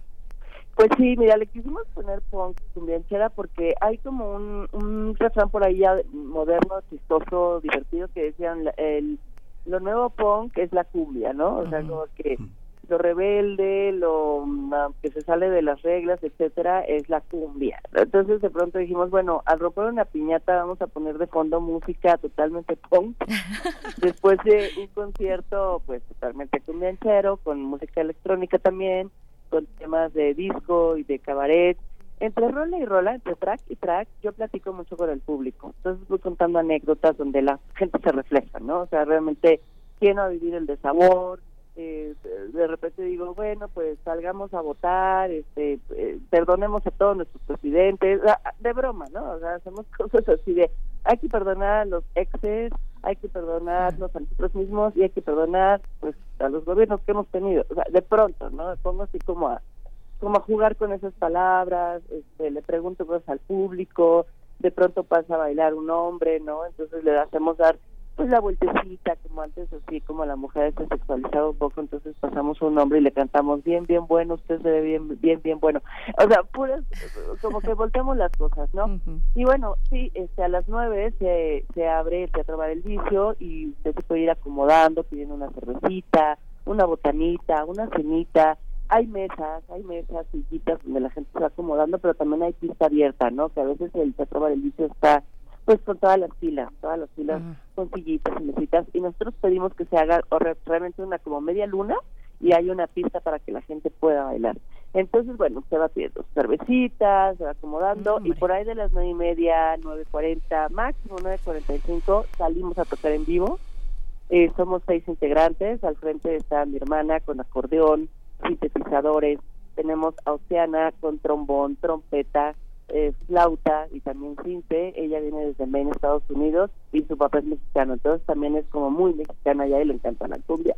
Y yo al frente, ¿no? Con las letras, pero de broma también decimos que somos influyentes y tenemos a nuestros amigos aliados. No quisimos hacer una banda de puras mujeres, sino que hubiera tres mujeres y tres hombres, una equidad total ahí en el escenario. Y en la batería tenemos a Rodrigo Enciso, en las percusiones a Jesús Ochoa, y en el bajo a eh, Ricardo García. Entonces estamos ahí seis personas, tenemos una invitada eh, muy divertida que es una amiga mía que realmente ella hace publicidad, pero en esta ocasión pues nos va a acompañar a cantarle a todas las amigas que este año han librado distintas enfermedades terminales como cáncer, leucemia, etcétera, y a todas las mujeres que, que tengan algún tipo de enfermedad y hombres hicimos un cover, hoy se estrena de mismísimo Napoleón, que es la canción Vive, y de repente le metemos ahí el tono cumbianchero y, y quedó bien bonito, la verdad, esto se va a esperar hoy. Eh, y pues nada, ahora sí que van a ser hora y veinte minutitos de baile de música en vivo y después pues nos vamos al patio a romper dos piñatas, este, que va a tener sorpresitas adentro. Y Ay, pues, qué maravilla. ponche y pues ahora sí que diversión total, ¿no? Diversión total, qué, qué buena onda, qué padre eh, disfrutar de esta posada en el Teatro el Vicio. Eh, Laura, vamos a hacer una pausita musical, una pausota musical eh, con música de las Luz y Fuerza. Esto es Guerrera de la Cumbia y volvemos. Muchas gracias.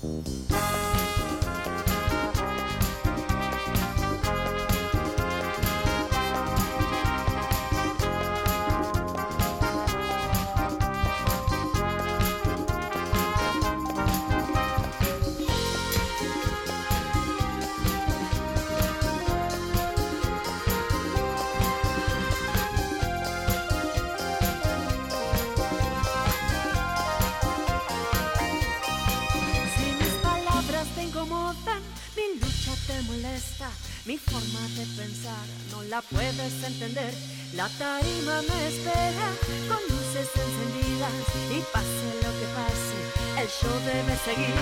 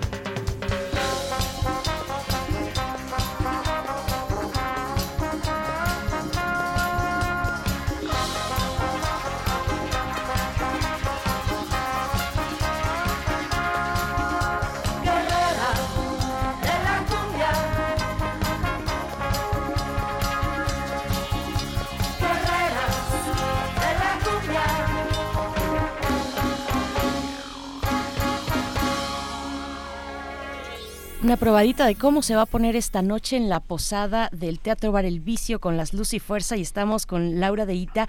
Y antes de eh, continuar y bueno, cerrar con esta charla, Laura, eh, queremos decirles que nuestras fuentes nos informan que tenemos cortesías, tenemos cortesías para esta posada, eh, porque las eh, reinas chulas también son generosas siempre con la audiencia de primer movimiento. Nos vamos eh, con dos cortesías. Ustedes lo que tienen que hacer, las primeras dos personas que, bueno, primero revisen su agenda, si tienen libre esta noche, si quieren pasarla muy bien, 21 a 30 horas inicia, hay que llegar media hora antes para gestionar las, las cortesías, pero si tienen libre la agenda, pues hay que ir, hay que ir, escríbanos en la publicación que ya está en X, en nuestra cuenta de X, arroba P Movimiento, ahí en la publicación que ya se encuentra, eh, solamente digan que quieren cortesías para la posada Pon Cumbianchera eh, con las luz y fuerza y con eso se van a llevar las dos primeras personas sus cortesías dobles para esta noche y pasarla muy bien porque yo no veo falla en tu lógica Laura de Ita cuando dices romper una, una piñata con eh, punk de fondo me parece una maravillosa idea incluso para sacar el estrés para para pues que siga corriendo la buena la buena energía y buena vibra en un evento como este Miguel Ángel Sí, no, qué interesante. Bueno, yo la, la, la ciudad que más conozco es esta, la Ciudad de México, y es una ciudad llena de músicos. Veo, veo músicos por todas partes, igual es mi alucine, pero veo muchísima gente este, con sus viejas guitarras, con violines, con flautas.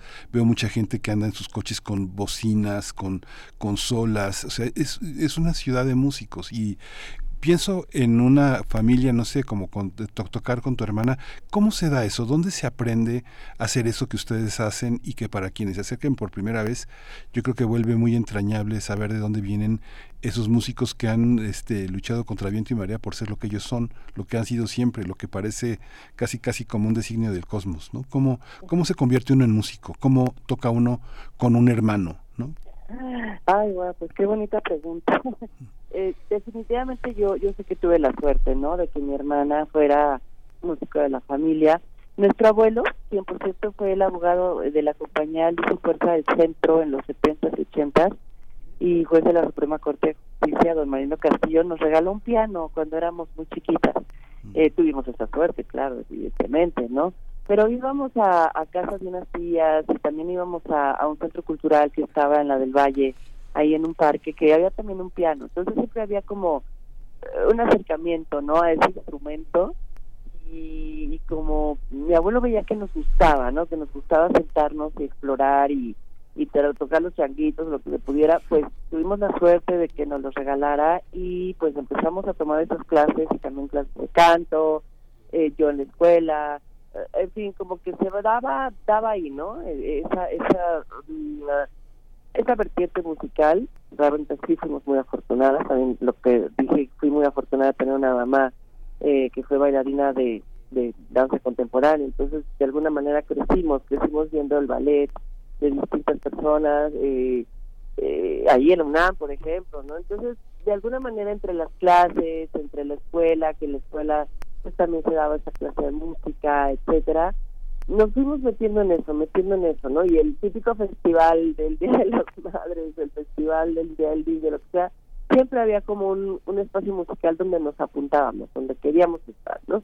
Y luego yo más grande en la carrera de arte dramático en el núcleo de estudios teatrales tuve la fortuna de tener al maestro Hernán del Riego, eh, cantante maravilloso de maestro, y también entrenamiento con Marty Bermejo, Nayeli Nesme, y bueno, cantantes que han pasado por todos lados también.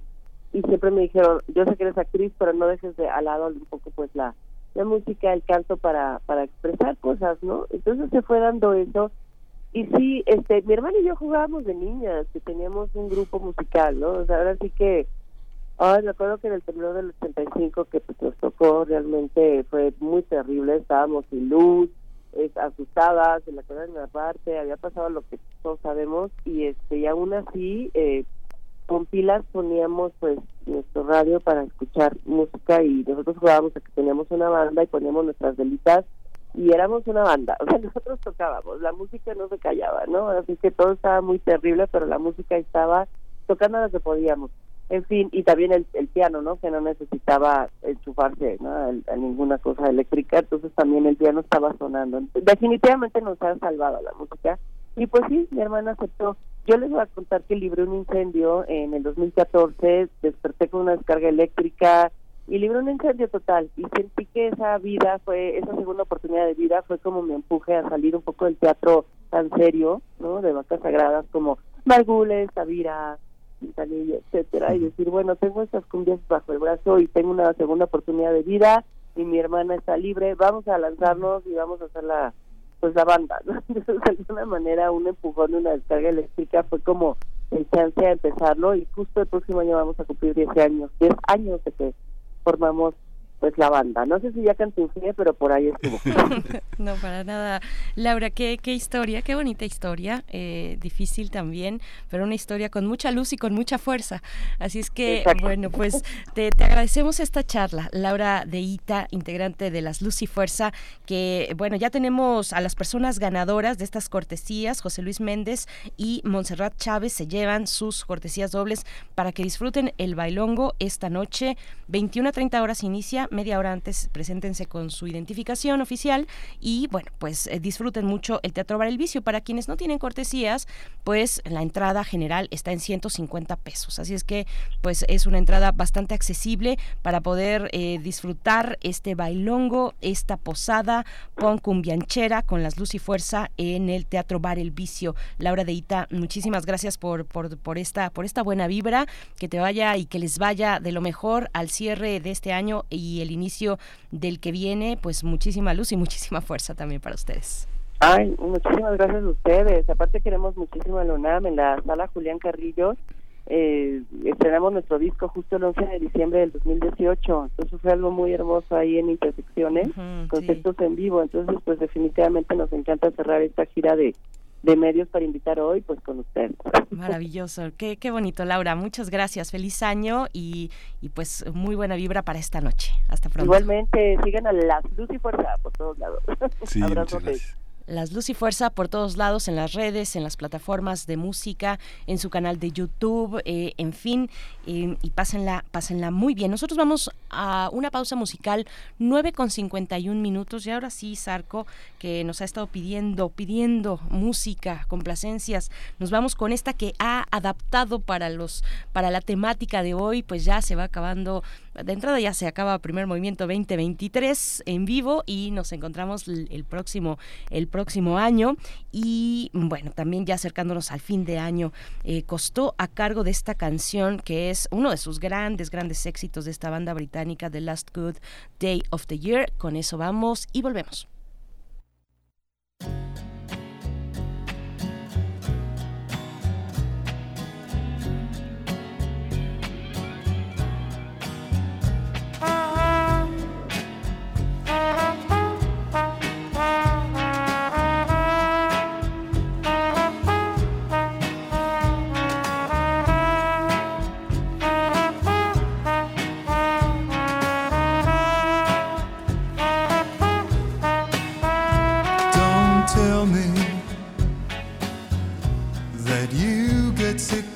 living when the summer's so forgiving. Although we have stolen all of the things that we thought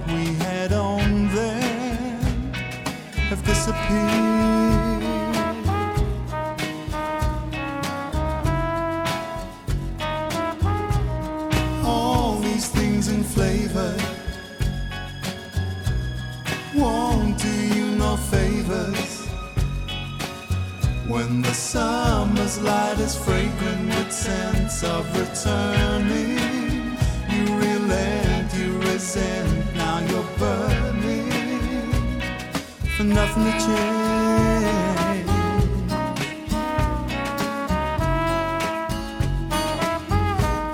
There's something there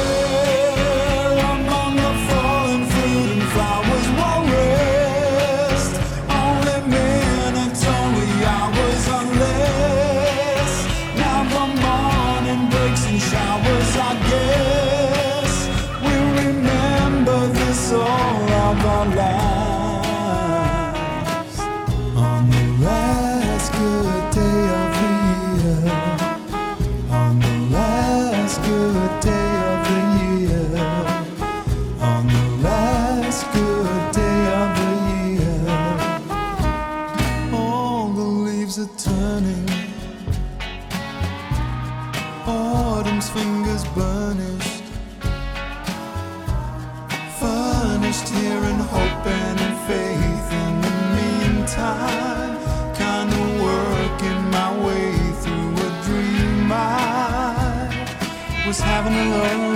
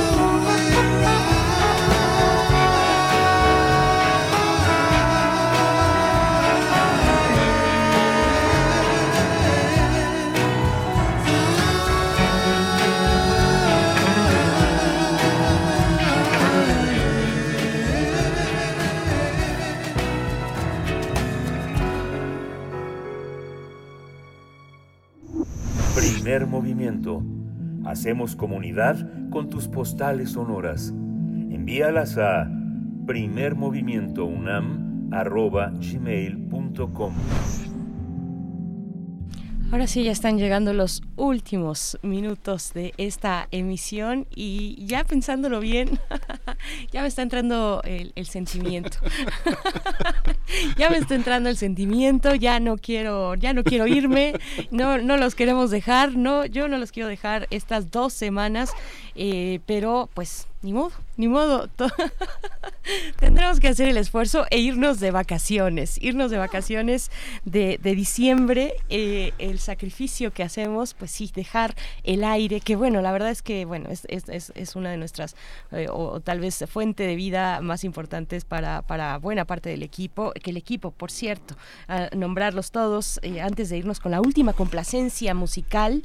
gracias, gracias Rodrigo Aguilar, la producción ejecutiva, Violeta Berber en la asistencia de producción, Antonio Quijano, también jefe de noticias, que eh, a quien le asiste Patricia Zavala, Miriam Trejo, coordinadora de invitados, Carmen Sumaya, su asistente, querida Carmen, muchas gracias por sumarte a este equipo, se sumó este año eh, Carmen Sumaya eh, y bueno, pues por supuesto a todos, a todos ustedes, no me faltan, bueno, los operadores, Andrés Ramírez, José Jesús Silva, mm, Antonio una- Beltrán, Antonio Crescencio Beltrán, Suárez. Crescencio Suárez, han estado ellos este año, este semestre particularmente, pero sí todo el año.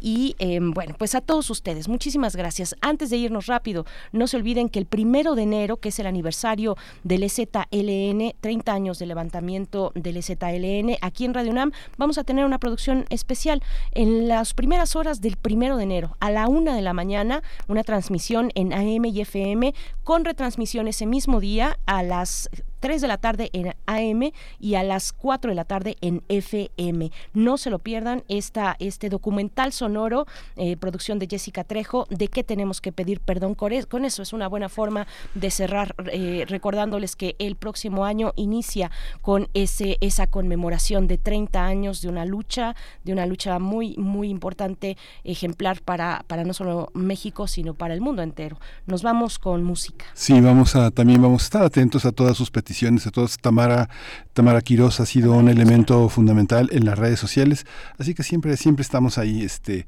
picando y echando un ojo y siempre atentos a sus peticiones porque son ustedes quienes hacen posible toda esta radio pública. Ustedes son nuestro cariñito, como dice Pedro Infante, una petición eh, que nos hacen llegar por Twitter, bueno, por X, 9 con 59 minutos. Muchas gracias, feliz año. Feliz año. Esto fue Primer Movimiento. El mundo desde la universidad.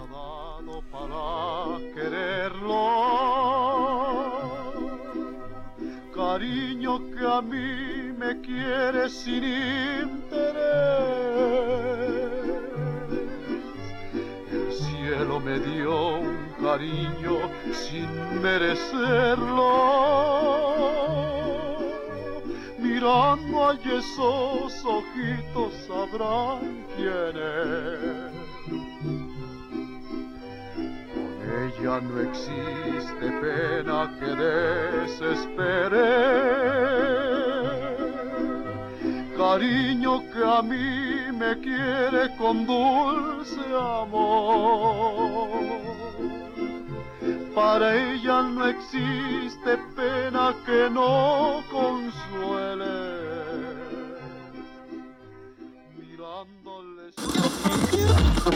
Radio UNAM presentó Primer Movimiento. El mundo desde la universidad. Con Berenice Camacho y Miguel Ángel Gemain en la conducción. Rodrigo Aguilar y Violeta Berber, producción. Antonio Quijano y Patricia Zavala, noticias. Miriam Trejo, coordinación de invitados. Tamara Quirós, redes sociales. Arturo González, operación técnica. Locución, Tessa Uribe y Juan Staca. Quédate en sintonía con Radio UNAM. Experiencia sonora.